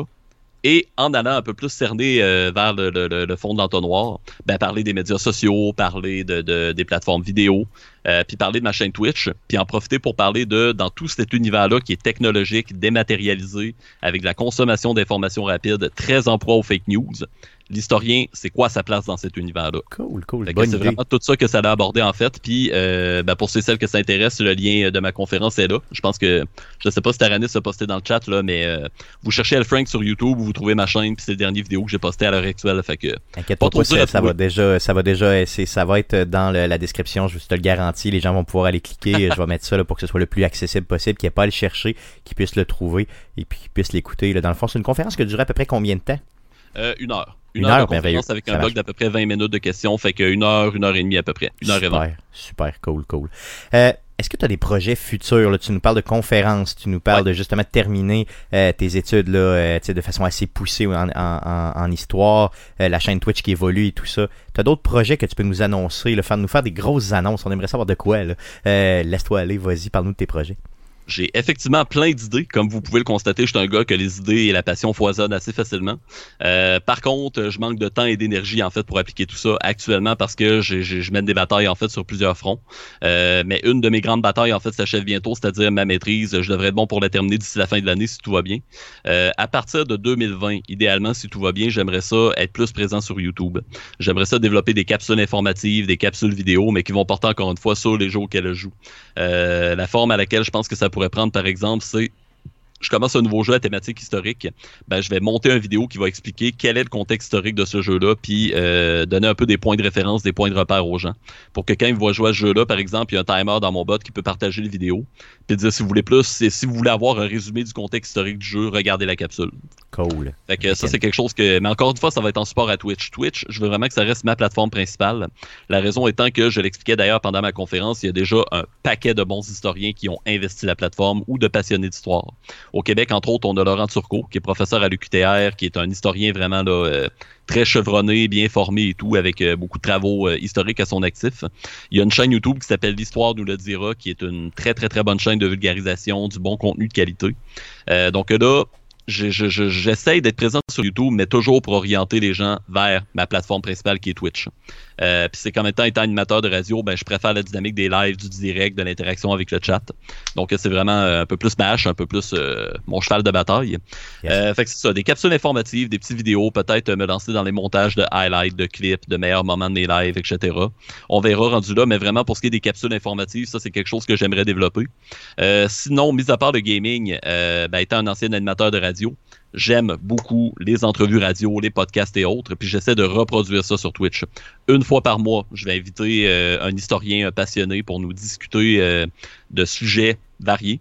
Euh, ça varie autant là, que j'ai eu euh, à un moment donné, c'est ça, un, un de mes collègues en reconstitution historique euh, avec qui on a montré des armes, des armures, des éléments, euh, qu'on en a parlé en live, on les a montrés à la caméra, on a expliqué l'origine et tout. J'ai même eu à un moment donné mon propre père, en fait, qui est venu sur mes lives. Cool. Mon père, qui est un grand voyageur là, depuis 4 ans, depuis qu'il a pris sa retraite, qui a pris énormément de photos, de lieux historiques de ses voyages et tout. Euh, fait que là, j'ai développé le concept justement de entrevue, voyage, histoire. Cool. Donc là, je vais prendre quelqu'un en entrevue. J'ai même pris un de mes viewers, en fait, en entrevue à distance, qui avait voyagé en Chine, euh, qui avait voyagé aussi au Vietnam puis à Taïwan, puis qui avait pris plein, plein, plein de photos, qui nous les, qui nous les a toutes montrées en live. Et là, on a parlé justement de la culture asiatique, de l'histoire et tout, là, puis de, des plats culinaires, etc., là, puis de son propre parcours à travers ça. Donc ça Fait que, transgresse vraiment le jeu vidéo, là, ce que tu fais. Là. Tu veux vraiment y aller Ouais. histoire maximum, Exact. mais Ça, toujours ça, en demeurant sur Twitch. Cool, cool. Ouais, J'adore exact. ça, j'adore ça. Le trois quarts de mes lives, ça va être du gaming parce que moi, à la base, ça a vraiment commencé comme un divertissement. Je m'attendais jamais à ce que ça décolle autant. Euh, fait écoutez, là, j'ai obtenu le partenariat Twitch en huit mois de diffusion, à peu près.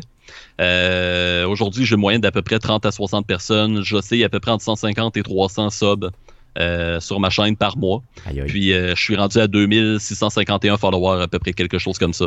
J'ai vu donc, tes, euh, tes cartes d'affaires aujourd'hui que tu as reçues. là, Ouais. de... J'ai très belles d'ailleurs. Il faut voir les nôtres, les gars, euh, Oui, nos, cartes d'affaires, parce que les tiennes sont, euh, sont à torcher, genre, puis les nôtres Oui, sont le- vraiment. Le, ouf. problème, Stéphane, c'est que tu nous as jamais demandé de notre C'est vrai, je les ai faites moi-même, puis je les avais envoyées. C'est c'est ça. c'est moi qui les ai Ah, c'est vrai, c'est toi qui les as. Oui, c'est C'est toi qui les as faites ai C'est moi ensemble. qui les ai fait au Ah, début. Bon, au moins, Jeff me sauve n'avait la rien. C'est ça, yes. Ouais, non, mais On- C'est vrai, on n'avait rien. on avait un logo. C'était en 2015. euh, il était merveilleux, le logo. Ouais, c'est vrai, donc c'est bon. C'était une police qui datait d'il y a beaucoup trop C'est longtemps dans un visuel vraiment trop laid fait dans Paint. Ouais, c'est vrai, t'as C'est raison. C'est comme amélioré. Ouais, c'est amélioré. mais- C'est ça, effectivement. Mais Ça, t'as raison. ça, ça a vraiment commencé en fait comme ça, comme un loisir. Fait que je veux quand même que le loisir reste au centre de mon initiative. Je veux pas m'empêcher de gamer, je veux pas arrêter de gamer pour ça. Donc c'est pour ça que le jeu vidéo va rester central. C'est qu'en même temps pour moi le jeu vidéo c'est un cadre. Puis la toile elle-même, c'est l'histoire. C'est que dans le fond, je vais essayer. Le but de ma chaîne, en fait, est simple. C'est pas de remplacer les cours, les documentaires, les livres, euh, tout ce qu'on peut, les cours magistraux et tout ça, tout ce qu'on peut, euh, toutes les places où on peut approfondir notre savoir historique, c'est de les accompagner et de les complémentariser. Je donne l'exemple, je me compare beaucoup à la chaîne Intervenant Gamer qui a démarré au début de l'année, où euh, Gabriel Girard, en fait, qui a démarré le projet, lui, son but, c'est pas de remplacer tel jeune puis euh, le centre de prévention du suicide. C'est pas de faire leur job à leur place. C'est d'orienter les gens vers ces plateformes-là, de dire, écoute, je te donne un premier accompagnement, mais ensuite, pour avoir de quoi plus approfondi, va les voir eux autres. Exactement. C'est exactement ce que je fais ben, avec l'histoire. C'est-à-dire que là, je vais donner un premier contact avec les gens. Souvent, mes informations vont être assez génériques, assez basiques, mais c'est pour susciter l'intérêt et les questions chez les gens. Puis qu'après ça, la personne sur le live suivant vienne me revoir et me dise Frank, tu m'as appris tel truc sur tel élément. Ça m'a intéressé, je suis allé me renseigner, j'ai lu des livres, des articles, puis j'ai écouté des documentaires. Qui m'arrive avec ça, là, il, vient, euh, il vient de me donner ma paye, ma plus belle paye, en fait. C'est ça. C'est de donner la flamme, c'est ça. Allumer la flamme, clairement, c'est carrément ça. Euh, garde, ton projet est merveilleux. Honnêtement, on va continuer à le suivre. Euh, si les auditeurs, justement, veulent te rejoindre rapidement, facilement, parle-nous de tes réseaux sociaux euh, pour qu'ils puissent, justement, te contacter là, euh, facilement. Je suis reconnu comme étant quelqu'un de très euh, rejoignable et très réactif aux messages. Je suis présent sur Facebook, Twitter, Instagram, euh, tout au nom de Frank. Vous allez me trouver très facilement euh, si vous tapez mon pseudonyme sur euh, ces plateformes-là. Euh, J'ai également un serveur Discord où euh, vous pouvez vous connecter, socialiser avec les autres viewers qui sont là. On a différents canaux de diffusion là, qui portent sur différents sujets où on peut participer à participer à ça même en étant en dehors des lives. Euh, puis évidemment sur Twitch, là, quand vous venez, vous droppez un follow, vous venez me parler dans le chat et tout. Euh, je suis toujours enclin à la discussion. Là. Super. Merci François euh, d'avoir pris le temps pour nous, honnêtement. Une bonne heure, une heure super intéressante avec toi. J'ai adoré euh, les discussions qu'on a eues ensemble. Euh, J'aimerais ça que tu puisses euh, revenir chez Arcade Québec éventuellement. Honnêtement, euh, tu sais, tu trouves un sujet, tu as besoin de jaser avec nous autres, on a besoin de toi, tu as besoin de nous autres, peu importe, ok? Euh, tu trouves un sujet, tu viens nous en jaser. Euh. J'adorerais ça t'avoir de façon régulière euh, ici chez Arcade Québec. Euh, donc, regarde, on va continuer à se tenir informé. Puis surtout, si tu as du nouveau, fais-nous signe, on va en faire la promotion, euh, puis on va essayer de, de s'entraider là-dedans. là. C'est ce qui euh, rend la plateforme Twitch ultra intéressante. là. Oui, je suis bien d'accord. Puis écoute, euh, ben, merci encore une fois pour votre invitation. Merci pour euh, la tribune offerte. C'est vraiment, vraiment apprécié. Puis euh, oui, on se tient au courant, absolument. Yes. C'est nous autres qui te remercions. Merci encore, OK? Ça fait plaisir. Cool. Donc, merci à François pour son temps euh, et euh, bien sûr ses explications. Euh, on vous invite bien sûr à le suivre. Allez dans la description du présent podcast pour trouver tous les liens pour le retrouver. Allez l'encourager, mettez-y des likes un peu partout. C'est ce qui est important et c'est ce qui va garder bien sûr sa chaîne active. Passons tout de suite à surveiller cette semaine. Qu'est-ce qu'on surveille, mon beau Jeff, dans le merveilleux monde du jeu vidéo cette semaine? Oui, on a le Epic Store qui annonce des deux jeux gratuits. En fait, on a Celeste et Inside. Ça est disponible du 29 août au 5 septembre 2019. Oh, c'est quand même Et intéressant. pour ceux qui voudraient précommander Borderlands 3 sur le Epic Store, ça vous donne le Psycho Package euh, des skins pour Fortnite. C'est-tu vrai? Oui. What? Pour avoir l'air d'un psycho. Ok, ben c'est quand même cool pareil. C'est quand même très très cool. Mais c'est juste disponible, c'est ça, en précommandant sur le Epic Store. Sinon, on a euh, For Honor. La version PC du jeu est présentement gratuite dans le magasin en ligne d'Ubisoft. Et c'est disponible jusqu'au 28 août. Donc, euh, Là. Donc dépêchez-vous. exact. Parce en que- écoutant ce podcast, la journée où il sort, Vous êtes ben, correct. euh, allez sur votre téléphone vite. Là, puis, euh, C'est ça. Sinon, ben malheureusement, si vous l'écoutez en, en, en rediffusion, ben vous risquez de pas l'avoir. Mais je- on tenait quand même à le souligner. C'est euh, Guillaume qui avait trouvé ça Yes. cette semaine. Ensuite, on a World of Warcraft classique, donc la version originale de World of Warcraft qui sort le 27 août, donc euh, aujourd'hui Ils en ont, fait. ils ont triché un petit peu parce qu'ils l'ont sorti hier soir, finalement, donc le 26 en soirée. Ah. Les gens y jouent déjà, euh, mais la sortie officielle était le 27. Donc, euh, Donc, euh, en fait, ce qu'on retrouve, c'est tout ce qui était dans le jeu avant la première e- extension. Donc, ça va être des donjons vraiment plus durs, plus longs, et aussi beaucoup de, co- de, de- de- de facilités sociales qui n'existent plus. Donc, euh, les, tout ce qui est looking for group et, et autres, pour se monter un groupe, il faut retourner dans les grandes villes, euh, sur le canal looking for group. Je me cherche quelqu'un pour faire les Wailing Caverns. aïe aïe. hein. Ok. Mais quand même cool. ça fait partie de- ça fait partie du charme de Du charme. revenir euh, dans l'ancien temps. Yes, puis il y a peut-être des nouveaux gamers qui n'ont pas vécu cette époque-là, donc c'est quand même cool de leur montrer ça. J'ai- les- c'est qu'il fallait que tu payes 15$ pour jouer. Yes, tout le temps. Ben, ça a toujours été ça. Ouais, ça a toujours été quand même. World of. Warcraft, ça a toujours été avec un abonnement Yes. mensuel. C'est vrai? C'est encore Oui. ça aujourd'hui? Ben oui. Oui. Oh, ok. Donc, euh, hum, hum, hum, ok, c'est bon. J'ai jamais tu joué veux à ça. tu y jouer? Oui. J'ai jamais joué à ça. Donc, euh, et je me tiens loin, honnêtement. Ben, à 4 heures par semaine, euh, t'es rentable Ouais, selon le quota à Guillaume. Non, c'est vrai. Non, t'as raison. 4 heures, par semaine à toutes les semaines. Exact. C'est vrai. Non, t'as raison. T'as raison, t'as raison. D'autres, euh, d'autres choses qu'on surveille? Euh, oui, on a euh, Control, qui est un jeu qui est sorti le 27 août sur PS4, Xbox One et PC. C'est développé par Remedy. On a Terraria qui sort la version sur Switch le 27 août. C'est un jeu qui initialement était sorti en 2011. C'est un genre de Minecraft, mais en side-scroller. Yes. Euh, sinon, on a Ancestors de Humankind Odyssey sur PC uniquement. C'est sorti le 27 août. Et on a euh, Blair Witch euh, qui sort vendredi le 30 août 2019 sur Xbox One et PC. Et on a également le Dream Hack qui va se tenir du 6 au 9 septembre 2019 au Stade olympique de Montréal. Yes! Donc, ça fait le tour de ce qu'on surveille cette semaine dans le merveilleux monde du jeu vidéo. C'est pas cette semaine prochaine. mais je vous explique. C'est que la semaine prochaine, Arcade Québec sera pas live et fera pas un podcast sous sa forme régulière. La semaine prochaine, on va avoir, euh, on va faire euh, euh, des. euh, cette semaine, je vais faire des entrevues. euh, avec euh, des gens de la Planque. Donc, si vous connaissez pas la Planque, c'est un magasin de jeux vidéo ici à Québec euh, très reconnu. Donc, euh, ces gens-là fêtent leurs 10 ans. Donc, on va dédier euh, notre podcast de la semaine prochaine, donc le 209, euh, à la Planque. On va faire des entrevues justement avec les gens sur place et des entrevues avec beaucoup d'autres personnes qui seront là. On a déjà Sabotage Studio qui est confirmé. On va faire des entrevues Ils sont avec eux en arrière de, de Messenger. Yes. Donc, plusieurs entrevues la semaine prochaine. Donc, un package d'entrevues pour vous qui seront mis euh, en ligne. Je vais mettre le tout en ligne dimanche prochain, le 1er septembre. Donc, ce sera le podcast numéro 209. Arcade Québec vous reviendra pour le podcast numéro 210 la semaine suivante. Euh, donc, je suis en train de le regarder sur, le calendrier pendant que je vous parle. Le 10 euh, septembre euh, suivant pour justement le podcast numéro 210 où on va revenir à notre formule régulière. Je vous promets des entrevues quand même vraiment exclusives et intéressantes. Donc, n'hésitez pas à écouter ça la semaine prochaine. Sinon, si vous Arcade Québec, ben, sachez que c'est disponible un peu partout. Donc, sur Spotify, sur Apple Podcast, sur Google Play, sur RZO Web et sur baladoquebec.ca. Vous pouvez nous suivre aussi sur nos différents réseaux sociaux. Donc, sur Facebook, on est là. Vous avez qu'à rechercher Arcade Québec. On est aussi sur Twitter. Donc, c'est euh, commercial Arcade QC sur Twitter. Sinon, vous pouvez nous écrire un bon vieux courriel, puis on va vous répondre si le cœur vous en dit.